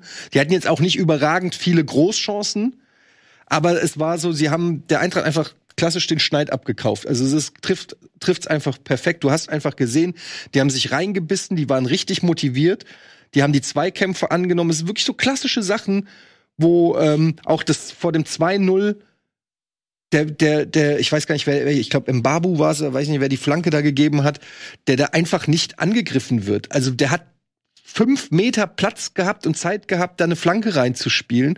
Und das hatte die Eintracht überhaupt nicht. Die hatten ständig einen auf dem Fuß und die haben super gepresst, Augsburg. Also das war so richtig, ich guck dann ja immer so sehr konzentriert auf die Eintracht-Spieler und habe selber immer so versucht, mit Gedanken den freien Mann zu finden. Und du hast richtig gemerkt, oh shit, viel Zeit haben die nicht. Also ähm, das Pressing war so gut, dass du sehr präzise, wenn du hinten rausspielen willst, sehr präzise passen musst, sonst wird's gleich gefährlich. Und so ist ja auch dann das 1-0 passiert. Ich fand's halt nur auch die Devise, dass man sagt, also wir, wir kombinieren uns auf jeden Fall hinten raus. Das verstehe ich nicht. Das verstehe ich auch beim HSV manchmal nicht. Mhm. Weil natürlich ist das, finde ich auch richtig, dass man, wenn man spielerisch überlegen ist, dass man sagt, wir wollen einen gepflegten Aufbaufußball spielen. Aber das heißt ja nicht, dass dass dein Werkzeugkasten nicht auch noch andere Tools hat. Und manchmal kann man sich halt nicht zu fein sein, einfach mal zu sagen, so, und jetzt hau ich den Ball mal nach vorne und versuche auf den zweiten Ball zu gehen oder mal hinter die Kette zu spielen oder so. Das sind ja auch legitime Mittel. Erst recht, wenn du das Gefühl hast, der Gegner hat, hat uns jetzt taktisch irgendwie durchschaut. Der weiß, wo unsere Leute stehen im Aufbau, die, das klappt nicht so gut, ja. Also da war ich unheimlich enttäuscht. Dann gab es wieder so ein komisches Eigentor, wieder durch Max. Dadurch kam dann, da, und das ist das Schlimme daran, da kam dann noch mal so 15 Minuten, hab ich, dann kam Götze rein, Chaibi kam rein, dann gab es diesen Anschlusstreffer und dann waren noch mal so 15 Minuten Aufbäumen. Und das Schlimme daran ist aber, dass du diese Diskrepanz ganz deutlich siehst. Ja, du siehst plötzlich, ach guck mal, wenn du rennst, wenn du richtig geil drauf bist, plötzlich geht was. Ähm, aber äh, dann hatte Augsburg auch noch mal die Chance, hätte auch noch das 3-0 machen können. Wie gesagt, mit dem Elfmeter haben sie Ja. dann nicht gemacht. Da haben sie eben, das war ja das so ein Punkt, da hätten die sich richtig ärgern können. Fürs 2-0. Da wäre vorbei gewesen. ne, ähm, hast die Chance auf das 3-0, kurz ähm, darauf, zwei Minuten später fällt das 2-1 und dann in so einer Konstellation kann immer einer reinrutschen. Ja. Und dann gehst du am Ende mit einem 2-2 raus. Ich glaube, das wäre für Augsburg, äh, hätten sie sich richtig ärgern können. Ja, Ne? total. Das du natürlich Also das wäre richtig bitter gewesen für Augsburg, war aber total verdienter Sieg. Und wenn wir jetzt mal auf die Tabelle gucken, ich will jetzt nur mal sagen, warum ich auch so sauer bin. Weil jetzt bist du mit der Eintracht, wir sehen's, ne, bist du richtig schön im Mittelfeld mit den ganzen äh, anderen Graupen da. Äh, Wolfsburg, Gladbach, Augsburg, Freiburg. Oh, ich krieg, ich, äh, muss mich schütteln. Wenn du gegen Stuttgart gewonnen hättest oder jetzt gewonnen hättest, ähm, dann wärst du oben in dieser Gruppe zumindest noch dran und jetzt kommt ja Bayern und Leverkusen. Du kannst ja, ich meine, der Eintracht ist auch zuzutrauen, dass sie jetzt ausgerechnet gegen die gewinnen, aber gegen Augsburg halt Gr- Grotten spielen. Aber gehen wir mal davon aus, dass das dieses Mal nicht passieren wird, weil die Form einfach dagegen spricht. Und dann bist du halt komplett wieder im Mittelfeld. Jetzt sagt Krösche schon, ja, Übergangssaison und ähm, das ist eingepreist schon in dieser Saison und so weiter. Ist ja vielleicht auch richtig, neuer Trainer, neue Mannschaft, aber wenn du halt wenn du die, also äh, ja, es tut mir leid, ich bin einfach frustriert, ähm, dass da so eine Chance verpasst wurde jetzt vor diesen nächsten schweren Spielen und ich, ich prophezeie gegen Saarbrücken, das wird ein richtig schweres Ding, ist überhaupt nicht klar, Mhm. dass die Eintracht da im DFB-Pokal weiterkommt. Und meine ganze Hoffnung ist, basiert jetzt wirklich ähm, auch auf dem Wintertransfermarkt, was auch ein schwieriger Markt ist. Ne? Jeder weiß auch, die Eintracht hat Geld. Ähm, also da kriegst du die geilen Schnäppchen, wird wahrscheinlich schwierig, aber da muss, da muss ich auf jeden Fall was tun. Weil wir haben es auch schon gesprochen, Afrika Cup, Skiri jetzt verletzt und du siehst in der Breite, da fehlt es deutlich. Du hast so viele Spieler, die Mitläufer sind. Und ich finde das, deshalb sagt man schön Wetterspieler. Weil wenn es geil läuft, ja, da kann jeder spielen. Aber wenn es schneit bei minus 10 Grad, da zeigt sich, wer sich den Arsch aufreißt. Und da muss ich sagen, da waren elf Augsburger, haben sich den Arsch aufgerissen und elf Frankfurter haben es nicht gemacht. Und das, das fuckt mich ab. Es kann doch nicht sein, dass wir niedergekämpft werden. Lange Rede, aber genau das habe ich auch gesehen. In der, in der Halbzeit habe ich geguckt oder so. Genau das gleiche habe ich gedacht. Und vor allem, dass es eigentlich nicht zu dem passt, was Tobi gerne hier für den Fußball immer äh, äh, rausarbeiten möchte, weil genau das war's. Es war einfach nur Kampfgeist, der hier eine Mannschaft besser gemacht hat. Und es sind so Spiele, da siehst du nach erfahrene Fußballgucker, ihr kennt es auch von euren Vereinen. Du hast keinen. Aber da erkennt man. Man guckt zehn Minuten und weiß, Ja. das wird heute nix. Mm, Ja, beim HSV ist es, ähm, Der HSV ist noch da spannender. kann, kann sich das immer mal auch mal minutenweise ändern. Aber ich weiß, was du meinst. Ja.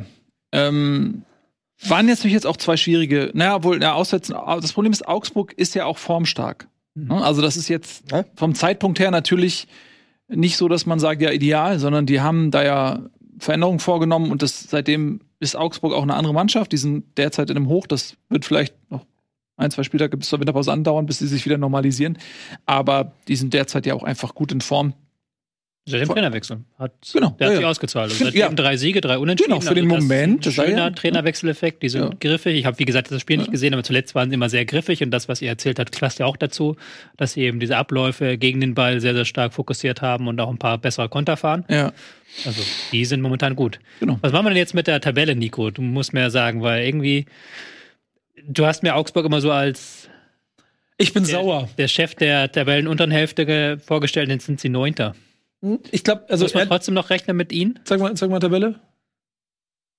Du hast immer gesagt, das ist quasi der Tabellenführer der unten der Hälfte. Ich glaube schon, dass Gladbach und Wolfsburg am Ende stärker sein werden als Augsburg. Das heißt aber, dass Augsburg am Ende Elfter wird Hm. und weit, weit, weit entfernt von diesem 16. Platz, den, um den Werder Bremen sich dann. Seit sieben Spielen ungeschlagen übrigens. Ja. Also das ist das ist, und es ist ein Phänomen. Also äh, guckt, guckt mir guckt mir guckt hier ihr, ihr, ihr Experten guckt euch diese Mannschaft an. Sagt sagt mir, warum ist die jetzt so viel krasser als alles andere, was da rumsteht und was sind diese paar fünf Prozent mehr, die sie machen? Es kann nur das sein, was ich in diesem Spiel gesehen habe. So, dass sie dass sie an irgendeiner Stelle und das macht Augsburg und ich, ich, ich dresche immer so viel drauf rum, das meine ich auch alles immer gar nicht böse. Ich weiß, Augsburg ist eine schöne Stadt. Aber es ist halt, es ist halt auch ein bisschen Neid darauf, zu sehen, wie beeindruckend diese Penner das da immer hinkriegen, so on point zu sein. Ja, aber also okay, sie haben sich darauf spezialisiert zu überleben. Ja, aber das müssen doch die anderen auch. Ja, aber es ist, es ist wie so ein kleines Tier, was so in der Wüste Oh. jeden Wassertropfen mitnehmen muss, damit es überhaupt Ich habe den Kalorienbedarf mit zwei Eidechsen am Tag decken und so. Frage in die Runde, was ist der größte Tausendfüßler, den ihr je in eurem Leben gesehen habt? 30 Meter. Nee, mal ganz ernsthaft.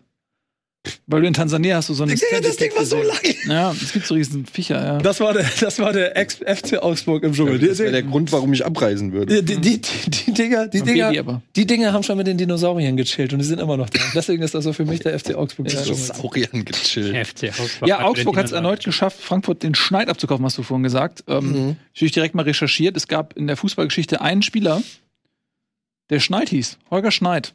Und den haben die dann abgekauft. Und der hat tatsächlich auch für Frankfurt gespielt. Aber das Problem, und jetzt kommt's. Quatsch, ich habe die ist ganze Zeit, nein, das ist nicht, das ist Holger Schneid. Äh, ja, Holger Schneid ist der einzige Spieler, der Schneid heißt.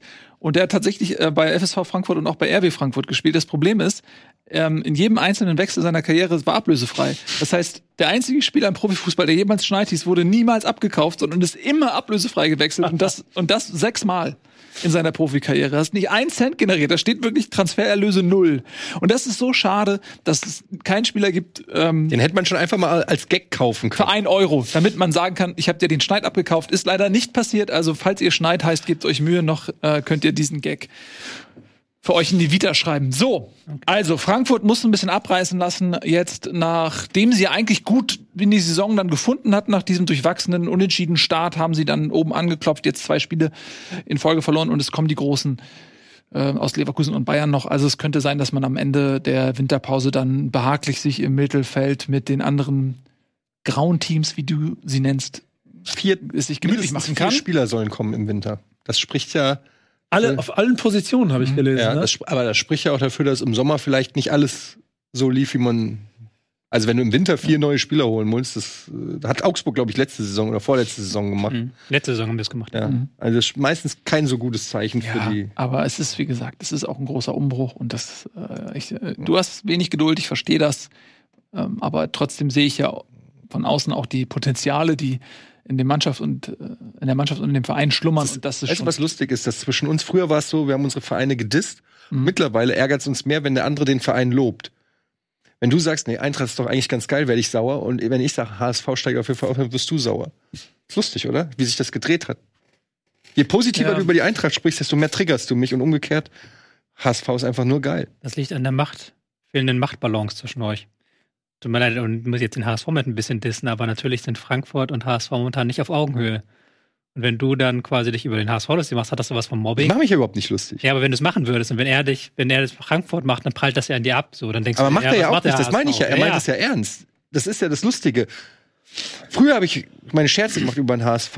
Das hat nicht so viel Effekt gehabt, wie wenn ich sage, HSV, Steigt auf. der steigt auf, das, das, da wird er richtig kratzbürstig. Ja, weil das einfach ein an der Realität vorbei gefühlter Er Optimismus schon ist. wieder ja, fängt schon wieder Das ist so, was, was soll ich, du, weil du, ich glaube, du negierst mein, meine realistische Einschätzung, die du als Pessimismus fälschlicherweise bezeichnest.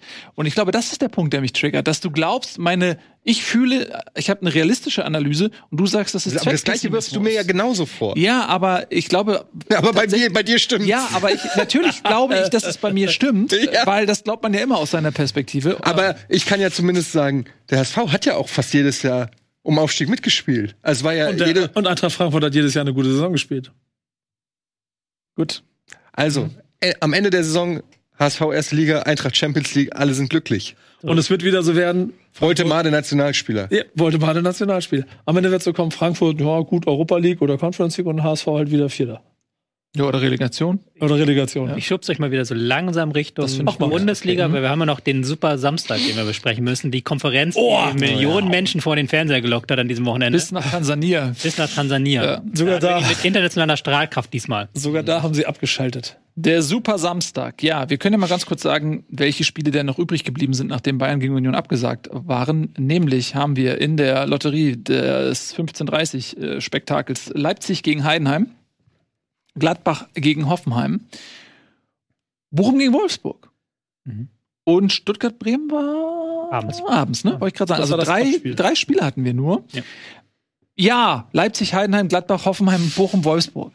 Wir haben ja für unseren Bundesliga-Kanal unsere Top 18, unser Wunsch, Bundesliga Kein Verein dabei, oder? Interessant, ja. ge geschrieben und sagen wir mal so, von diesen sechs Vereinen sind jetzt zwei Nein, sagen wir es, wir machen es so. Von diesen sechs Vereinen war ein einziger bei uns allen in der ja, Top 18. Und der, ja. einer kam noch mal vor, aber der ein einziger war wirklich bei uns allen dabei. Und die Ja. anderen da haben eher auf Verhaltenesinteresse gestoßen. Warum hast du dich auch für Hoffenheim entschieden? Ja, wir sind ja auf jeden Fall Hoffenheim war in meiner Top 18. Können die Leute auf YouTube nachprüfen. Das war Gladbach war bei uns allen. Mhm. Ja, können wir auch anfangen, wenn ihr wollt. Gladbach gegen Hoffenheim. Mhm. Ist so ein Spiel. Gladbach geht diese Saison so ein bisschen unter. Wir kriegen ja auch immer ein bisschen Ärger von den Gladbach-Fans, dass wir so selten über Gladbach sprechen. Aber Gladbach-Hoffenheim sind halt so zwei Vereine, die momentan einfach so in diesem Bundesliga-Mittelfeld rumhängen. Mhm. Wo wenn wir halt sagen, okay, heute fangen wir mit Europa an, dann sprechen wir nicht über Gladbach und Hoffenheim, vielleicht mal ein bisschen über Hoffenheim. Und wenn wir sagen, heute fangen wir mit Abstiegskampf an, dann sprechen wir auch nicht über die beiden Mannschaften, weil die beiden sind Ja. da wirklich im Tabellenmittelfeld, haben mit beiden nicht so viel zu tun. Hoffenheim jetzt mit so einer kleinen Krise, haben jetzt auch ähm, ihre erste Auswärtsniederlage kassiert, was sie ja immer besonders gut gemacht haben. Gladbach ist glaube ich, kann man in diesem Spiel sehr gut beschreiben, auch diese Wankelmütigkeit dieser gesamten Mannschaft. Also spielen eine erste Halbzeit, wo sie dann mit Fünferkette aufgestellt sind, wirklich sehr defensiv sind und dann auch ähm, sehr wenig Entlastung hinbekommen. Also wo du wirklich merkst, da geht eigentlich gar nichts in dieser ersten Halbzeit. Sie haben durchaus noch Glück, dass, ähm, dass Hoffenheim aus den Chancen nichts macht, weil Hoffenheim hat ein paar gute Konterangriffe gefahren, haben ein paar Mal so richtig schön auf Außen die Gladbacher geprüft, hatten da die besseren Möglichkeiten. Nach der Pause dann die Umstellung bei Gladbach und dann läuft es plötzlich besser.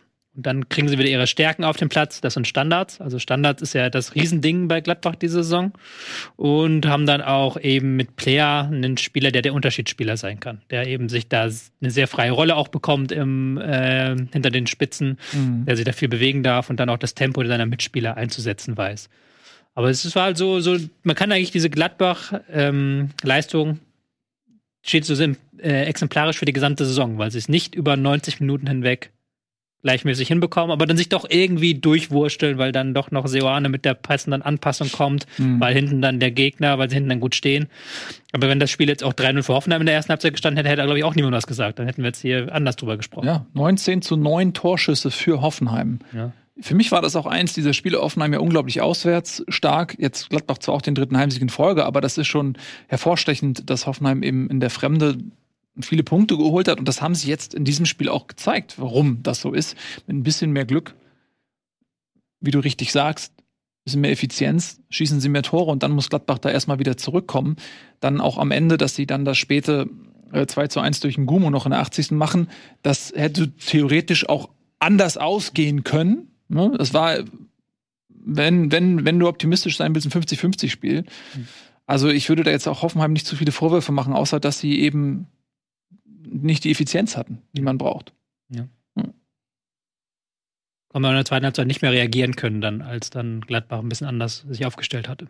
Aber ja, also es sind so zwei Mannschaften, die leider, und das können Sie uns jetzt wieder in den Kommentaren, könnt ihr gerne wieder kritisieren, die natürlich sehr weit weg sind jetzt von diesen Hype-Mannschaften, über die wir reden, oder von diesen Flop-Mannschaften, über die wir reden, die natürlich auch so viel Emotionen dann abgreifen.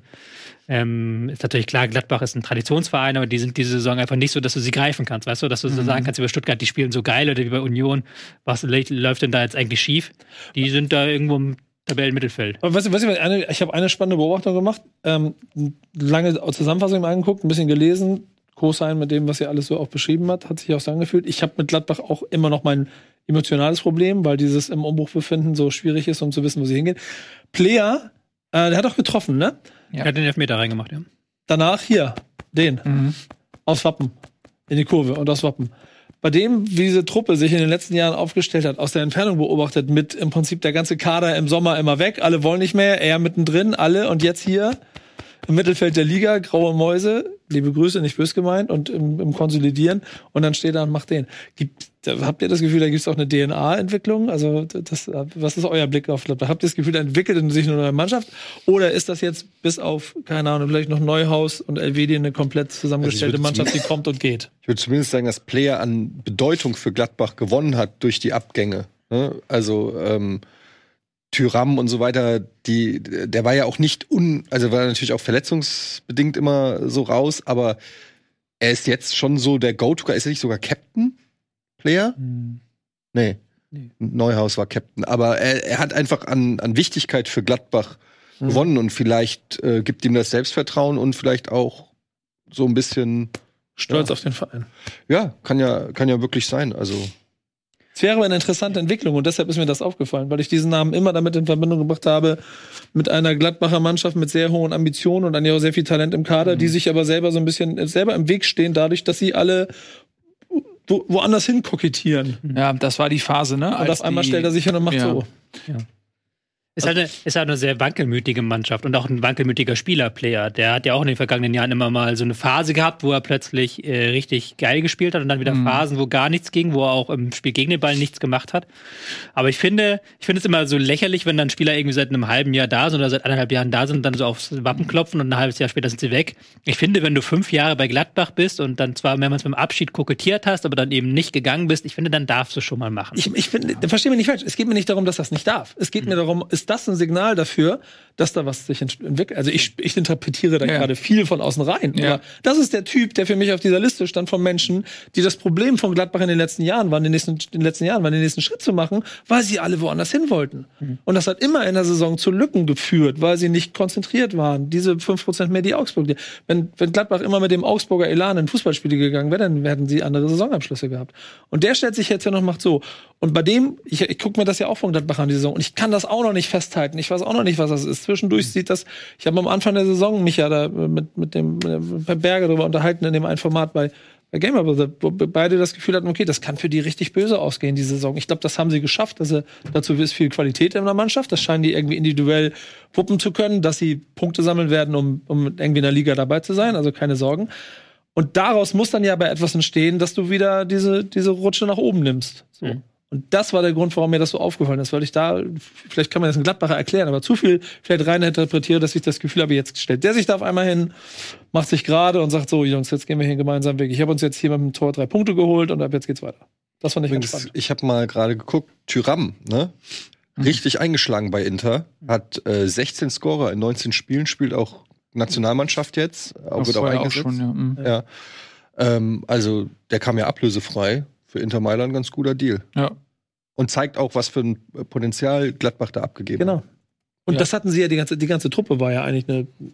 Ja, ich bin bei dir. Also da waren viele Spieler bei, das war ja diese Phase mit Corona, ne, als dann die Spieler, die eigentlich auch verkauft werden sollten, um Ablösesummen zu generieren, die wurden dann nicht verkauft, weil kein Verein mehr bezahlt hat. Dann waren die quasi noch in ihrem letzten Vertragsjahr ähm, und das war eine sehr, sehr komische Konstellation. Kein Geld für Neuverpflichtung. Gleichzeitig sind die Spieler schon eigentlich weg. Du weißt, die werden nicht verlängern. Das war eine, eine komische Truppe.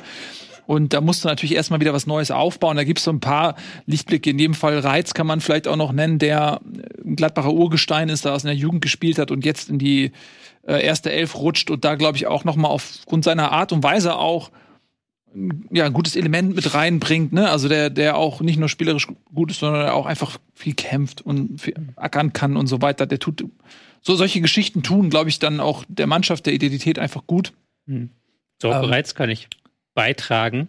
Ja. Der, dass ähm, René Maric, der ähm, Mhm. lange Zeit Co-Trainer von Marco Rose war, mit dem ich ja damals Spielverlagerung gegründet habe, unter anderem, Mhm. der ist jetzt bei Bayern München, aber der ist ja damals zu Gladbach gekommen und ich habe beim ersten Trainingslager von Gladbach damals dabei, das sie gemacht haben. Da habe ich dann ein bisschen zugeguckt. Und dann ähm, hatte ich ihn gefragt, du sag mal, gibt es da irgendjemanden in der Jugend, der da noch hochkommen kann? so? Und er meinte, ja, Rocco Reitz, das ist so der, der Typ, der wird noch eine Bundesliga-Karriere machen. Das ist aber jetzt auch schon wieder einige Jahre her, dass das passiert ist. Das muss 2019 oder sowas gewesen sein. Also es ist schon relativ lange her, 2019, 2018. Mhm. Und der hat dann aber auch, jetzt auch einige Zeit gebraucht. Der hat Ja. diesen Umweg über Ja. Belgien gebraucht, bis der jetzt wirklich mit 21 Jahren dann in der Bundesliga angekommen ist, weil Ja. er auch die Körperlichkeit nicht hat. Aber ähm, ja, das ist dann immer so schön zu sehen, wenn so jemand, der schon länger hoch gehandelt wird, dann plötzlich doch noch wieder kommt und Mhm. plötzlich ähm, in der Bundesliga seinen Impact macht. Ja, auf jeden Fall. Und 21 ist jetzt ja, man hat immer so eine Erwartung, jetzt mit 18 musst du spätestens Stammspieler sein. Das ist ja auch ein bisschen strange. Einige brauchen länger als andere. Die Entwicklung von jungen Menschen verfolgt nicht, äh, läuft nicht linear. Einige sind vielleicht früher, weil sie auch äh, dann das eventuell gewisse Skills haben, bei denen die kommen früher zum Vorschein, sage ich mal. Andere müssen dann ein paar Defizite aufarbeiten und so weiter. Ich finde das auch immer so ein bisschen die die Anspruchshaltung an so junge Menschen in einem frühen Alter schon voll entwickelt zu sein, das ist einfach auch teilweise nicht für jeden einfach passend. So. Und in dem Fall finde ich 21 ist noch völlig, Hm. völlig im Rahmen, um. Mbappé war da schon. Weltmeister. Ja, aber das, ja, ich weiß, aber das ist halt so. Das ist ja eher, man denkt immer so, wenn du mit 17 nicht schon deine ersten Bundesligaspiele Ja. machst, dann bist du gescheitert. Das ist einfach auch einfach mies. Das sind einfach teilweise Kinder auch in dem Ja, Alter. ey, ihr, Ja, ja. Wie, wer, wer war dieser, bei, wo war das, bei, in Italien, bei Mailand, oder wo, wo dieser 15-jährige Ja. Debütant? Mhm. Bei AC Milan, oder? Ja, Ja. War, boah, das ist, also, da denke ich mir, das, das machen die, das, das machen die doch nur für die. Dann, Da gab es auch hier wie Ödegard. Der Ja. war doch Mhm. auch Der erst auch so der Hotshot bei Real, bei Real glaube ich. Madrid so mega mit 16, und dann- 17 und dann hat er es eben nicht geschafft. Da wurde er schon abgeschrieben als Flop und hat dann Anfang 20 eigentlich diese Karriere dann doch noch mal hingelegt, die man ihm ja, jetzt bei, jetzt bei Arsenal macht er Ja. das, was sie bei Real Madrid vor fünf Jahren schon vom 16-Jährigen erwartet haben. kann ich nochmal das Dolch ins Herz reinschmeißen, aber Undaf wurde bei Werder Bremen damals rausgeschmissen in der Jugend, weil sie gesagt haben, da wird nichts. Ja, aber das hat jeder Verein hat Ja, solche Talente, die es beim Heimverein nicht geschafft haben, woanders dann. Ja, aber bei Werder Bremen, die haben schon ein, zwei. Die haben ja auch Anton Stach, haben sie auch gesagt, das wird nichts. Ja. Das Ja, ein paar in der Jugend ein paar Fehlentscheidungen getroffen zu haben. Das läppert sich schon. Das ist ja kein Zufall, hast du ja auch. Tut mir leid, dass ich da jetzt drauf rumhake, aber dass bei Werder so viele Spieler in diesem Jahr gegen Werder treffen, die schon mal für Werder gespielt haben, ist schon kein Zufall. Aber lass uns weitermachen mit einem anderen Team, das ähm, um momentan 15.30 gespielt das hat. um 15.30 gespielt hat und das, bei dem es nicht besonders gut läuft, VfL Wolfsburg. Ja. Ist Boah! Ja. Das ist auch wieder Ey, so ein, ja. Kate- Kategorie Augsburg, Schneid abkaufen, bessere Mannschaft. Einfach damit niedermachen, dass du, dass du sie überrennst. Ist auch, so ein, ist auch schon wieder so ein Foul, äh, so ein Foul, Ja, so ein Fall. Faul im System. Ne? So ein Fall, wo wir wieder Sorge haben müssen, dass wir diese Folge aufnehmen und dann, bis diese Folge erscheint, der Trainer nicht mehr da ist. Oder? Aber sie haben, glaube ich, jetzt nochmal Nico Kovac den Rücken gestärkt. Aber wenn du bedenkst, wie viel Geld da am Sommer ausgegeben Tja. wurde und wer, was man da auch in den Kader investiert hat und auch was der Kader als eigentlich so kann, sind 16 Punkte nach ähm, 13 Spiele. 13 Spielen und ein 3-2-1 beim VfL Bochum richtig schlecht. Oder auch wenn du das Spiel gesehen hast. Ja. Weil die haben ja da wirklich gar keine Gegenwehr geleistet. Also Bochum haben die da einfach äh, kaputt gepresst und die haben im Spielaufbau nichts gekonnt, also fußballerisch nichts gekonnt, aber haben sich auch nicht mal reingeworfen. Und Ich frage ich frag mich, wenn ich so Wolfsburg bin und da so ähm, auf dem, auf dem ne, hier, Spielplan sehe, okay, wir müssen nach Bochum. Alles klar. Das ist so ein kleines bisschen, als wenn du so ein Tier bist und weißt, du gehst jetzt dahin, wo die, wo die, wo die, so ein kleines Insekt, du bist da, wo die, wo die Spinnen ihre Netze auffangen. Und du gehst da so hin und du weißt doch, dass du in dieses Netz reinfällst und genau auf das reinfällst, was Bochum macht. Die einzige Chance, die Bochum hat, um Spiele zu gewinnen, ist das, was sie gemacht haben gegen Wolfsburg. Nichts anderes. Das ist genau das, was sie können. Ähm, Wie gesagt, ich habe nur Zusammenfassung und aber das hat mir das alles, was ich gesehen habe, mir gesagt, okay, genau so, so muss Bochum Spiele gewinnen. Und wenn du weißt, dass sie, du, du bist doch schlauer als das, als Wolfsburg eigentlich. Das darf dir doch nicht passieren. ja. Also mal Glück, unglücklichen Einwurf, wie das mal in Leipzig passiert ist und dann ein Einwurf und dann ver- verlierst du das Spiel, das ist das eine. Aber so klar unterlegen zu sein, ist schon auch zu Recht, glaube ich, die. Und das ist auch genau die. Analyse. Das ist ja das äh, Weirde an der Sache, weil ich habe das Spiel mit 90 Minuten gesehen und ich bin ja da immer dann gerne dabei, irgendwas Taktisches rein zu interpretieren. Aber hier war es halt wirklich so, Bochum hat die ein, im 1 gegen 1 angelaufen, halt wirklich Mann gegen Mann gespielt und haben sie dann wirklich mit Körperlichkeit und Willen runtergezogen. Also da hast du wirklich gemerkt, die Wolfsburger waren gar nicht darauf eingestellt, dass sie hier in die Zweikämpfe gehen müssen. Die waren gar nicht darauf eingestellt, dass da jetzt Das hier, ich. hier ein Bochum kommt, die sie halt wirklich da mit Zack und äh, Körper und im Zweifelsfall nehmen wir das Foul mit. Aber Hauptsache äh, nicht hinten raus. Kennt ihr Herr der, wir kennt ihr Herr der. Ringe, die Szene, wo er den Ring da nach was ist das, Herr der Ringe? Ja, genau, wo er den Ring und dann geht er in diese Höhle rein und überall sind Spinnennetze. Oh, hier sind Spinnennetze, ich gehe da mal rein. Oh, vielleicht ist hier eine Spinne. Das ist so, Bochum fährt nach, äh, Gladbach, Wolfsburg fährt nach Bochum. Oh, können wir mal sehen, was hier so passiert. Du weißt, was hier Wie passiert. heißt der nochmal, der da in die Höhle geht? Ringi. Ringi? Ringi, ja. Ihr seid nicht witzig. höre Ähm, ich ständig. ja, ich sag ja irgendwie Woche für Woche, glaube ich, das Gleiche. Wolfsburg turnt mich richtig ab. Punkt. Die macht, ja, die machen, Nächster also die sind eh, ich meine, die haben graue, einen grauen Wolf auch als Tier so. Können sie zumindest einen bunten nehmen oder ein bisschen Fantasie und Farbe rein? Wo willst du denn jetzt hin? Ich will doch darauf hin, dass mich die Mannschaft aufregt. Weil das ist immer das, wenn du schon Wolf, VfL Wolfsburg bist, dann musst du daran arbeiten, attraktiven Fußball zu spielen und irgendwie was herzumachen. Aber dieses, das ist so dieses identitätslose dahin- dahingeschleppe, was ab und zu mal äh, mündet in einem Überraschungs 2 zu 1 gegen Leipzig, weil die wiederum irgendwie einen schlechten Tag haben. Und dann krebsen sie da so im Mittelfeld jenseits aller Ansprüche, aber auch je, jenseits jeglicher Abstiegsgefahr oder so da rum. Und das ist einfach so, nee, als wenn ihr nicht wahrgenommen, wahrgenommen werden wollt. So, was soll denn das? Da muss, das, Stadion ist nicht voll und so, mich nervt es. Und dann Nico Kovac macht die gleiche Geschichte da wie bei Bayern, irgendwie legt sich dann mit dem einzigen Spieler an, der irgendwie Identität und Hierarchie nach Wolfsburg bringt mit Arnold, wo es jetzt wieder darum geht, okay, dass der nicht mehr spielt, jetzt hat er aus anderen Gründen gefehlt, aber trotzdem ist das so, so eine Baustelle, die so an Müller erinnert und so. Das habe ich ja schon gesagt, das ist dieses Alpha-Tier-Ding. Ja, und das ist, Kovac. ich, ich verstehe es einfach nicht so. Und ich, ich glaube auch, dass das keine Ehe ist, die lange halten wird. Äh, Wolfsburg muss höhere Ansprüche haben mit den Mitteln, die die haben, mit den Transfers, die die tätigen. Kann das nicht dein Ziel sein, mit so einem hässlichen Fußball auf Platz 11 der Tabelle mit minus sechs Toren da vor dich hinzukrebsen? Das ist zu wenig. Das ist einfach zu wenig. Und da erwarte ich erwarte mir viel mehr von dieser Mannschaft und von dem Umfeld. Das reicht einfach nicht. Sorry. Und das hatten wir in den vergangenen Jahren ja auch ab und zu schon gesagt. Du wirst jetzt aus dem VfL Wolfsburg keine Malocha-Truppe machen. Du wirst es halt nicht hinbekommen, dass das Stadion explodiert, dass du da äh, elf Spieler hast, die sich für die Stadt Wolfsburg zerreißen. Das ist gar nicht böse gemeint. Das ist ja gar nicht irgendwie abwertend dagegen gemeint. Aber das weiß ja jeder, warum die Leute nach Wolfsburg gehen. Wo sind Dann die musst halt- wenn man sie Ja, braucht, ne? Ja, da brauchst du halt dann andere Stärken. Da musst du halt entweder ein bisschen Fußball spielen können, du musst ein bisschen taktisch was drauf haben, du musst ein bisschen körperlich was drauf haben, aber die Mannschaft hat ja derzeit nichts. Also in diesem Spiel haben sie wirklich nichts davon gezeigt. Weißt du, was ich machen würde, wenn, wenn ich Präsident wäre des Vereins? Da würde ich sagen, Abmelden. pass auf, äh, wir haben hier so eine gewisse Produktpalette und ich entscheide nach jedem Spiel, welches Auto ihr fahren dürft. Und nach dem Spiel jetzt gegen Bochum fahrt ihr einen VW Lupo für eine Woche bis zum nächsten Spiel und wenn ihr es dann besser macht, dann kriegt ihr irgendwie die nächste höhere Kategorie. Aber ihr entscheidet das. Du, klingst, du, klingst wie, du klingst wie so ein 65-jähriger Was ist daran schlimm, 65 zu sein? Fußball Seit mit wann ist es eigentlich, Fußball- seit wann ist meinen es Satz Problem, zu alt zu sein? Wir leben in der Gesellschaft, Fußball das- mit 10 aus Altersrassismus. irgendeinem, Was ist das? irgendeinem Kaff irgendwo in Nordrhein-Westfalen, der seinen Jungs mal richtig die Spuren Ja. lesen will, damit das auch Aber- mit der Bezirksligameisterschaft dieses Jahr klappt. Darf ich auch mal was ganz kurz Ja. zum Besten geben? ja. VW, der Konzern, ist in einer tiefen, tiefen Krise. Ja, ich will jetzt hier nicht zu sehr reinstarten, aber es ist ein großes Problem, hat man den Elektromarkt komplett verschlafen und so weiter. Das ist ein großes Problem. Hast du den Jahresabschluss Stellen- gelesen? Du musst, äh, nein, die müssen massiv Stellen abbauen. Und ich finde das durchaus eine moralische Fragwürdigkeit, dass da ähm, Leute entlassen werden und dann wird Geld in schlechte Fußballer gesteckt. Man- wenn sie es in gute Fußballer stecken, ist okay. dann ist es zumindest nicht ein Invest, der fragwürdig ist. Wenn du schon Kohle mit Kohle gamblest, dann muss am Ende wenigstens auch äh, was bei rumkommen. Und ähm, ich bin mal gespannt, wo die Reise von Wolfsburg in, in Zukunft hingeht, weil das werden sich natürlich auch die Mitarbeiter ähm, des Konzerns irgendwann vielleicht nicht mehr so gefallen lassen. Aber dann Bislang tragen sie es ja scheinbar mit. Ja, aber weißt du, weißt du, was da total interessant ist? Gerade weil, was ihr beschreibt, ne? Wolfsburg ist ja seit Jahren eine der besten Ausbildungsfußballvereine, so, äh, die du im Norden hast auf jeden Fall. Äh, Also, und ja, gut. Aber, aber sie sind, sie sind ja, aber die gewinnen immer Meisterschaften, die sind immer, die, sind immer weit mit in den, in den, also die, Lokal, die Ja, ja. Nordmeisterschaft, die sind, sie sind immer oben mit dabei, die ganze Zeit. Warum stößt da nichts durch? Ja.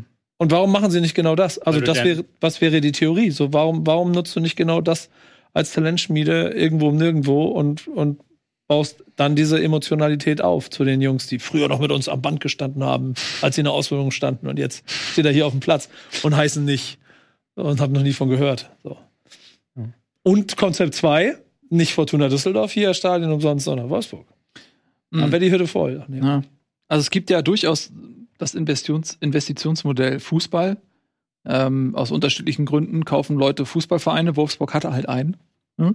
Ist ja die Entwicklung des Fußballs spricht ja eher dafür, diesen Verein zu behalten. Das war die erste Werkself, die deutscher Meister geworden ist. Ne? Man muss ja auch zum Beispiel sagen, die Transfer dieses Jahr haben sie ja von dem Geld, was sie erwirtschaftet haben, finanziert. Das ist ja nicht, dass VW da einen Verlust ausgeglichen hat, glaube ich. Ich bin da jetzt auch nicht. Ja, die haben natürlich wirklich mit äh, Van der Dingsbums, Van de Ven, den sie da. Van der Feen, genau, ich ver verwechsel den immer.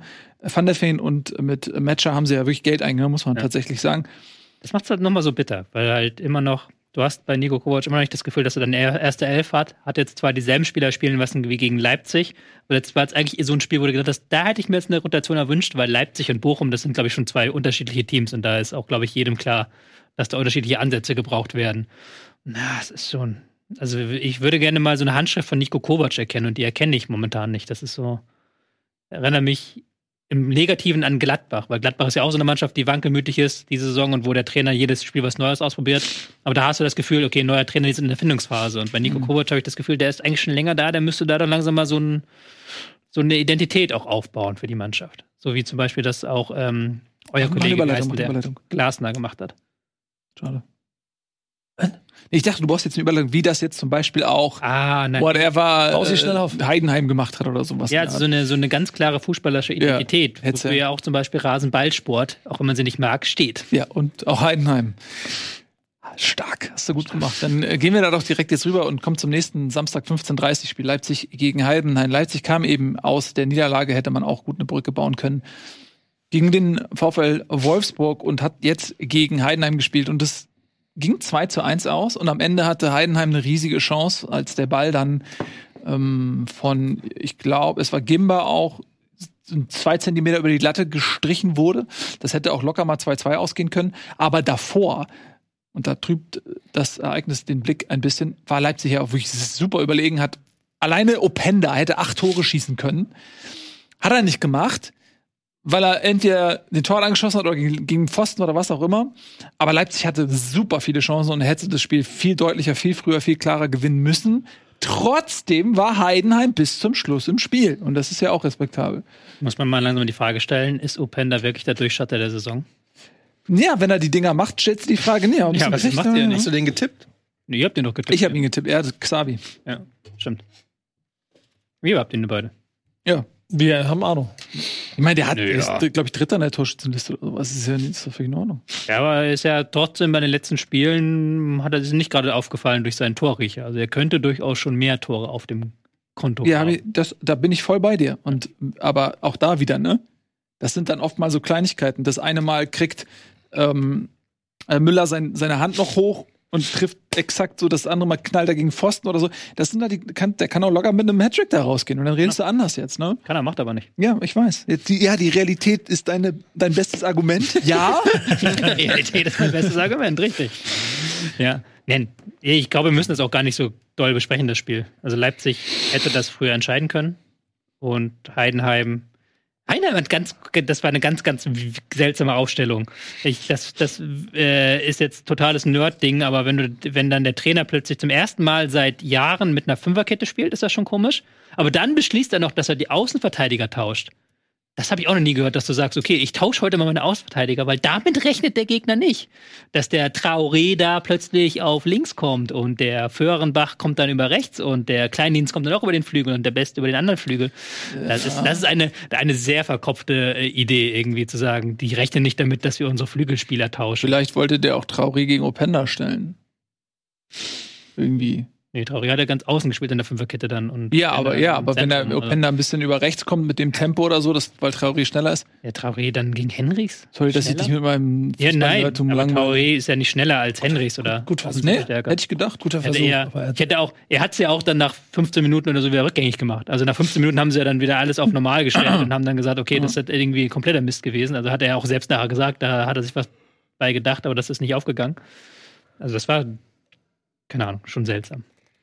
Gut. Das ist ja plötzlich, stell dir vor, wir würden hier einfach plötzlich die Seiten tauschen. Mach ich nicht mit. Und nach 15 Minuten wieder zurück. Ja, dann würden wir feststellen, die Sendung ist ja dadurch überhaupt nicht besser. Ich finde sowieso von der Das ist, äh, Seite. gibt ja, aber auch macht nicht ja schlecht, ändert überhaupt, ändert überhaupt nichts an der Sendung. So. Ja, aber wenn es gut ist, der Unterschied ist der, dass es schlechter wird. Das ist die Frage. Aber ich glaube, denn, ist immer noch wir werden sehr un uneingespielt einfach. ja, auch Ja, die das Klimaanlage übrigens an. ja. Guck mal, ich glaube, Etienne, der würde nicht performen auf dieser Seite. Nein, ich würde, ich kämpfe auch schon lange dafür, dass man mich von frontal sieht, weil es ist natürlich. Also, du betont meine, aus. ja, es betont ja meine, meine schwache Körperhaltung hier. Das sieht man ja, das ist ja nicht. Ich muss jedes Mal, wenn, wenn wir auf die Totale gehen, muss ich mich. Ja, aber, Aber das, das ist doch gut, gar das, nicht das, schlecht. Das bringt dich dazu, das Ja. ist doch gut. Es Er zieht dich ein bisschen. ist schwer für mich, ist schwer. Kostet mich richtig Aber es Kraft. gibt doch auch so, so, kennst du diese ultralangen Schuhanzieher?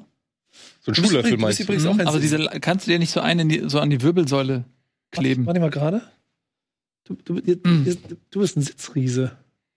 Ich bin überhaupt ein Riese, wenn ich mal gerade stehen würde. Das weiß nur keiner. Ich hatte neulich Klassentreffen, äh, Abi-Treffen, hier äh, 25 Jahre Abi-Treffen. Da haben alle zu mir gesagt, hä, wann bist du denn so groß? Das ist aber nur, weil ich gerade rumgestanden bin. Weil normalerweise Aber offensichtlich ja dann auch schon mit zwölf. Wie oft hast du die Frage Ja. gestellt bekommen, was machst du jetzt eigentlich so beruflich? äh, gar nicht. Respekt. Chiropraktiker. Skipraktiker. Gut. Leipzig gewinnt ein Pflichtspiel zu Hause gegen den Aufsteiger Cool. aus Freut mich für Leipzig. Heidenheim und äh, so gemein. rückt aufgrund des Dortmunder Unentschiedens damit auf den Champions League Platz 4. Wenn ihr, verzeih, ich musste mal husten, jetzt glaubt, das war's schon, dann täuscht ihr euch aber gewaltig. Weil wir machen eine klitzekleine Unterbrechung und dann wartet nämlich noch was auf euch und das ist furios, spektakulär, spannend und auf jeden Fall wert, die 10 Sekunden mal eben dran zu bleiben. Echt? Ja, pass auf. Hey, na, habe ich zu viel versprochen? Ich glaube kaum, denn wie Donnerhall schallt jetzt folgende Partie durch den Äther. SV Darmstadt 98 gegen den ersten Fußballclub Köln. 0 zu 1. Tobias Escher, Ja. du hast das Spiel mit Freunden zu Hause Hm. zelebriert. Da gibt's ja dann so, richtig so Nacho-Töpfe und Selter Hm. mit Sprudel. Und dann macht die so richtig schön so einen Taktikabend, ihr, ihr beiden.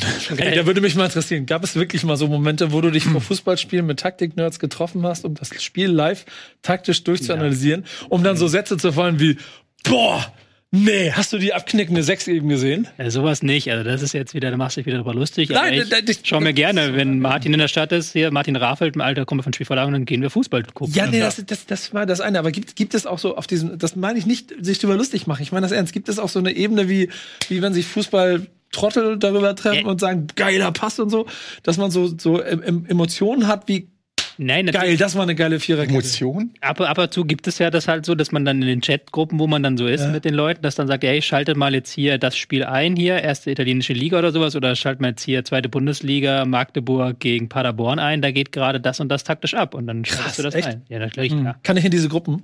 Das ist ja genau, das ist ja einfach nur so ein Hobby. Dann Genauso wie. Groundhopper dann irgendwie dir sagen können, warum du unbedingt da in der dritten portugiesischen Liga dahin gehen musst, weil dieser Ground so geil ist. Ich wiederhole dann mal- halt unter Taktik-Nerds dann so, du musst jetzt dieses Team gucken. Ich wiederhole meine Frage, kann ich in diese Gruppe? ich würde es wahnsinnig gerne dabei Kann ich in sein. die Gruppe mit Sabasch und Sido? Nein. Darmstadt gegen Köln war aber jetzt nicht so ein Fall. Das war jetzt kein so ein Fall, wo jetzt irgendwie irgendjemand in der taktischen Gruppe gepostet hat, da musst du jetzt mal unbedingt reingucken in dieses Spiel, da passiert Das das, und verwundert das mich, ja. Geiles. Es war ja nicht mal richtig, es war ja nicht mal ein Torschuss, was zum Tor geführt hat, ne? oder? Lass Davi Selk in Ruhe. Ja, das war doch ein Torschuss. Davi? Das war ein Standard, das war ein Standard, das war ein schönes Tor. Ja. Wie viel hat er denn jetzt eigentlich schon? Aber du hast schon gemerkt, das sind zwei Teams, die offensiv eher ähm, beschränkt sind, was ihre taktischen Mittel angeht und auch sehr halt über das Kämpferische kommen wollen, Vier. auch sehr über die Abläufe gegen den Ball kommen wollen. Ähm, ich finde, Darmstadt ist ein bisschen besser ins Spiel gekommen. Ist natürlich blöd, wenn dein bester Offensivspieler dann nach 20 Minuten verletzt ausgewechselt werden muss mit Marvin Venem, der äh, Spieler, der noch am ehesten den ähm, entscheidenden Pass auf einen Skako oder einen Seidel spielen kann. Das hemmt dann natürlich das Offensivspiel ein Stück weit und dann hat auch Köln immer besser ins Pressing gefunden, fand ich. Aber auch bei Köln ist halt wirklich offensiv momentan nicht ähm, die Hölle los, um es mal Mhm. so zu formulieren. Und das ist dann äh, der entscheidende Treffer nach einem Standardfeld, das passt dann eigentlich auch schon in so eine Partie hinein. Die Zahl 18. Was glaubt ihr? Ich könnte einen Scherz machen. Ich lasse es. Erst, Nicht, das, nicht die schlechteste Idee. 18 Flanken hat Köln nur geschlagen. ah, gut. Ja. Hat noch, äh, glaube ich, sogar weniger Ballbesitz als Darmstadt. Muss ich mal kurz gucken hier. Na, doch nicht ganz, aber 55 Prozent. Aber 18 Flanken Mhm. hätte ich jetzt vor dem Spiel gesagt, ja, erste Halbzeit vielleicht. ja, das stimmt, das stimmt. Weil das ja eigentlich ihr Ding ist, halt viele Flanken zu schlagen, hatten jetzt eher dann ähm, durch die Mitte versucht, sich durchzukombinieren, sind aber meist auch nur zu Fernschüssen gekommen. Also war nicht so, dass die jetzt sehr viele Abschlüsse ähm, im Strafraum sich erspielt haben. Mhm. Aber ja, war dann schon der Versuch, ein bisschen weniger halt diese Flügellastigkeit. Ist ja zumindest mal ein Versuch, was anderes zu machen. Mhm. Und wurde ja am Ende dann auch belohnt für Köln. Übrigens wirklich dringend benötigter Sieg. Ne? Da war ja auch jetzt, oder stehen jetzt ja auch die Wochen der Wahrheit, so ausgenudelt es auch klingt, ein bisschen an. Mhm. Für den FC und den, die erste Woche haben sie genutzt. Müssen sie, weil sie stehen wirklich sehr, sehr tief. Mainz, drin. Freiburg und Union. Also Mhm. zwei direkte Mitabstiegskonkurrenten noch vor Mhm. der eigenen Brust. Und man muss sagen, dass Mainz nach dem Trainerwechsel eine andere Mannschaft ist und Union zumindest mal die Hoffnung darauf ausstrahlt, dass sich vielleicht was ändern könnte, Ich finde schon, da hat sich jetzt bei diesem 4-0 einige schon gezeigt. was sie da in München geholt haben. Ja. Also es ist ein, erster, ein erstes Ausrufezeichen gewesen. Wann wird das eigentlich nachgeholt? Das 4-0? Das wird nächstes Jahr erst. Hm. Mal ganz kurz. Haben sie schon gesagt, dass das Ja. noch einige Wochen sich ziehen kann, bis sich das Ich nachgeholt hätte auch werden kann. gedacht, ja komm, dann spiel das doch jetzt. Ja, aber wann sollen sie es machen? Spielt, ist, spielt Union noch DFB-Pokal? Nee. Ja, dann hättest du es auch machen können. Aber es ging irgendwie, glaube ich, nicht, weil es zu kurzfristig ist und weil dann der DFB meckert, dass da ein Bundesligaspiel gegen angesetzt wird. Ging, ach, Spieltagshoheit des DFB. hätten sie doch einfach jetzt easy, da hätten sie jetzt zwei Tage Schnee geschaufelt. Ja, dann, Da gibt es wahrscheinlich auch, weil das ein Samstagsspiel ist, das heißt, es gehört Sky, ein Bayern-Spiel, das werden die auch. Uh, Das ist wahrscheinlich ja. Sky Politik. hat aber auch wieder DFB-Pokal, also die wollen es auf jeden Fall nicht gegen den DFB-Pokal senden und deswegen Oh, heißt was das. Politik. Da ist da viel Politik dabei. Und ich muss auf Im meine Januar- Kimmich-Punkte verzichten. Im Januar wahrscheinlich Kern und Goretzka, also Das ist, das ist super interessant, weil ich bin jetzt der Spieltagssieger aktuell, Ja, weil ich halt kein so ein Bayern, Bayern-Opfer bin wie ihr. Also Und weißt du, was ich auch ein spiel- Problem ist? Ich spiele Kickbase im Hard-Mode. Ich bin mir nicht sicher, ich bin mir nicht sicher, aber ich glaube, wir kriegen auch keine Kohle, mh, der bis das nach bis das abgeholt. ich, Ich glaube, du kriegst erst Kohle, wenn der Spieltag abgeschlossen ist. ja. Mhm. Und das könnte, da muss ich doch gleich noch mal in Kickbase reingehen. Es wird mir auch gerade erst gewahr, dass da vielleicht ein bisschen was gleich auf dem Konto fehlt. Ähm, Ja. Naja, Köln jetzt vor dem wichtigen Spiel gegen Mainz, die ja auch am Wochenende gespielt haben. So sieht's aus. Und die hatten so ein bisschen Pech, muss man sagen. Das ist ein Spiel, was du eigentlich nicht verlieren musst. Zwar hat Freiburg auch Chancen gehabt, Gregoritsch allein zweimal Aluminium getroffen, bevor er dann das Siegtor erzielen konnte. Aber Mainz hat auch ein gutes Spiel gemacht, hat so den Aufwärtstrend fortgesetzt und hat sich am Ende aber nicht belohnt. Was natürlich wehtut, weil so bleiben sie da unten drin. Mit acht Punkten vor letzter. Ist ein bisschen tragisch zu gucken, wie Ajorg der letzte Saison, der richtig, richtig abgebombt hat. Ajoggenkind. Ja, jetzt ist er ein Ajorgenkind, genau. Also, also, also wie teilweise die Dinger verballert wurden, das war schon so. Ja, dann guck dir mal den, Hast du Scheiße am Fuß? den Hast Schuss du von Jessic Gangkam in der 96. Minute gegen Augsburg an. Ja. Hast du, habt ihr den Schuss Warte, ich gesehen? muss kurz Eintracht-Referenz Bingo abkreuzen. Habt ihr den Schuss gesehen? 96. Minute, er hat das 2-2 auf Fuß, allein vom Tor. Und er kriegt kriegt den Ball noch nicht mal aufs Frankfurt, Tor. Frankfurt haben wir Fünf, schon durch. Frankfurt haben wir schon durch. fünf Meter Frankfurt neben der, haben- das ist sein Hauptberuf, Stürmer. Frankfurt ist durch. Ist halt kein Davy Selke, ne? Das ist, wenn du einen Kaffee machst und vergisst, Kaffee in, in den Becher zu schieben. Selke war übrigens kein Schuss, sondern eine Grätsche. Den hat er reingegrätscht und nicht geschossen. Was war eigentlich? Können wir uns drauf einigen? Musste Ja. stehen als Stürmer. Ja. Als Stürmer ist alles ein Schuss eigentlich, oder? Alles eine Grätsche irgendwie. alles eine Cage irgendwie. Was Mein- sage? Mainz gegen Freiburg. Ich kann leider nichts beitragen. Ich habe das Spiel nicht gesehen. Ihr müsst äh, mich. Ja, niemand hat das Also ich habe mir, wie gesagt, auch da, ich da in Tansania mit, mit 3G Internet mir eine Zusammenfassung angeschaut. Das war, ich habe immer so Standbilder geguckt. Was ich halt gesehen habe, ist, dass Ajorg einfach mal einen reinmachen muss und dann sieht's auch anders aus. Aber das sind ja die Momente, wo ich in diesem Format hoch emotional und rein subjektiv bin und sage, sehr gut, bleibt unten Mainz.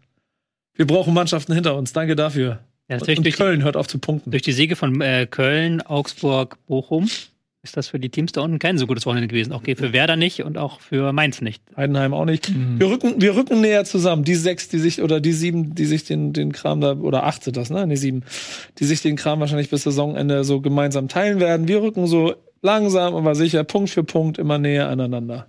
Er hat sich Und ja der, ich kotze dabei. der Begriff Schneckenrennen durchgesetzt. Ich weiß gar nicht, ob es Baumgart war oder Lieberknecht. Irgendeiner von den Trainern hat auf jeden Fall das als Schneckenrennen bezeichnet. Das hat sich jetzt so durchgesetzt für den Abstiegskampf. es ist, es ist so zum, naja.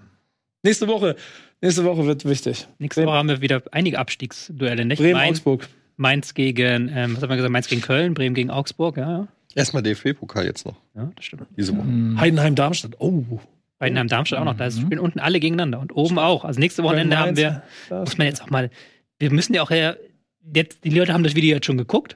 Jetzt müssen wir keine Werbung mehr machen für dieses Video, dann die Leute dazu bringen, es zu gucken. Es war halt schon Können wir mal ganz der geilste Bundesligaspieltag, oder? Aber es war halt schon so ein Bundesligaspieltag, wo du dir auch dann denkst, bevor du zur Bundesliga gehst, irgendwie müssen wir jetzt diese Sendung rumbekommen, Jetzt, Leute. du meinst, jetzt sagst du die Wahrheit über den Jetzt sage ich die Spieltag? Wahl über den Am Spieltag. Anfang noch geiler Spieltag. Ja, jetzt kann ich hier auspacken. Jetzt haben die Leute das Video ja schon gesehen. Kann ich ja sagen, war gar nicht so geil. Es gab ein geiles Spiel, das war Leverkusen-Dortmund. Das hat auch beim Zuschauen einfach Spaß gemacht und von der Konstellation her, der Rest war wirklich sehr dröge, muss man auch, da kann man ja auch mal so sagen.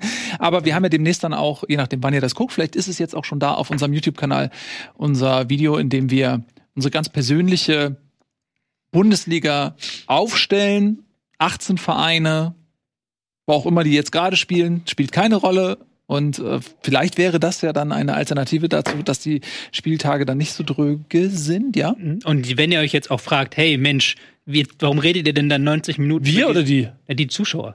Ja, dann sprich doch mit denen und nicht mit Okay, es stimmt. Die Zuschauer, wenn ihr euch fragt, wieso wir ähm, äh, 90 Minuten über diesen drögen Spieltag sprechen und nicht einmal irgendwie die deutsche Auslosung für die EM erwähnen oder die U17 Weltmeister erwähnen, die ja völlig äh, uns emotionalisiert haben mit ihrem Titelgewinn. Wir sind wieder Weltmeister. Das liegt daran, dass auch dieses neue Video auf dem Bundesliga-Kanal liegt. Dazu haben wir nämlich gestern schon einen ähm, Brennpunkt quasi aufgenommen, um halt über diese ganzen Themen zu reden. Das geht, glaube ich, auch ziemlich lange. Ich glaube, da haben wir auch anderthalb, Anderthalb Stunden, Anderthalb Stunden, ja. uns, ähm, zugelabert. Genau, das wollen wir ja auch häufiger machen, dass wir, das ist dann nicht so ganz elegant, ne? Also, falls ihr jetzt den Impuls verspürt, zu sagen, ja, aber aus dem Studio, das ist nicht das gleiche. Ja, wissen wir, habt ihr völlig recht, ist natürlich nicht das gleiche hier so schön im Studio. Aber die Alternative dazu wäre es ja gar nicht zu machen. Ähm, deswegen haben wir uns gedacht, gibt ja auch Leute, die als Podcast hören oder so. Und da würde das, dieser Unterschied ja gar nicht so frappierend sein. Aber natürlich wissen wir, dass es im Studio deutlich schöner ist. Und auch wir wollen ja auch miteinander sein. Und sieht man Nico ja nicht. Das ist der Grund, warum ich hier bin, Ja, habe ich am ja. Anfang gesagt. Das ist der Grund, warum ich da bin. Äh, Fußball-Bundesliga. pff, Und wir machen Ich bin nur, ich bin nur euretwegen. Du, Und wir machen es so oft, wie es irgendwie geht. Natürlich im Studio, wenn die Wahl ist, machen wir Studio. Aber äh, wie gesagt, wenn wir spontan mal was besprechen wollen, dann ist natürlich die Alternative, das digital zu machen, besser als gar nicht. Und so, nutzt auch gerne mal die Chance, äh, in die Comments zu schreiben, vielleicht was für Themen ihr gerne mal hättet. Ne? Was, was wollt ihr, die, den geilsten Stürmer, sollen wir den äh, besprechen oder welche Schwerpunktsthemen? Das können wir jetzt alles schön machen bei unserem neuen YouTube-Kanal. Also Vorschläge gerne her damit. Äh, wir versuchen es natürlich umzusetzen. so machen wir das. Da ist die Kamera. Ihr müsst immer noch den Kanal abonnieren. Ich habe gerade gesehen, da sind ein, zwei Leute noch dabei, die es noch nicht gemacht haben. Abonniert den Bundesliga-Kanal. Herzlichen Dank fürs Zusehen. Wir sehen uns dann diesmal ja früher als gewohnt. Ähm, aber nächste Woche gibt's natürlich regulär am Montag wieder Bundesliga. Bis dahin macht's gut. Tschüss und auf Wiedersehen.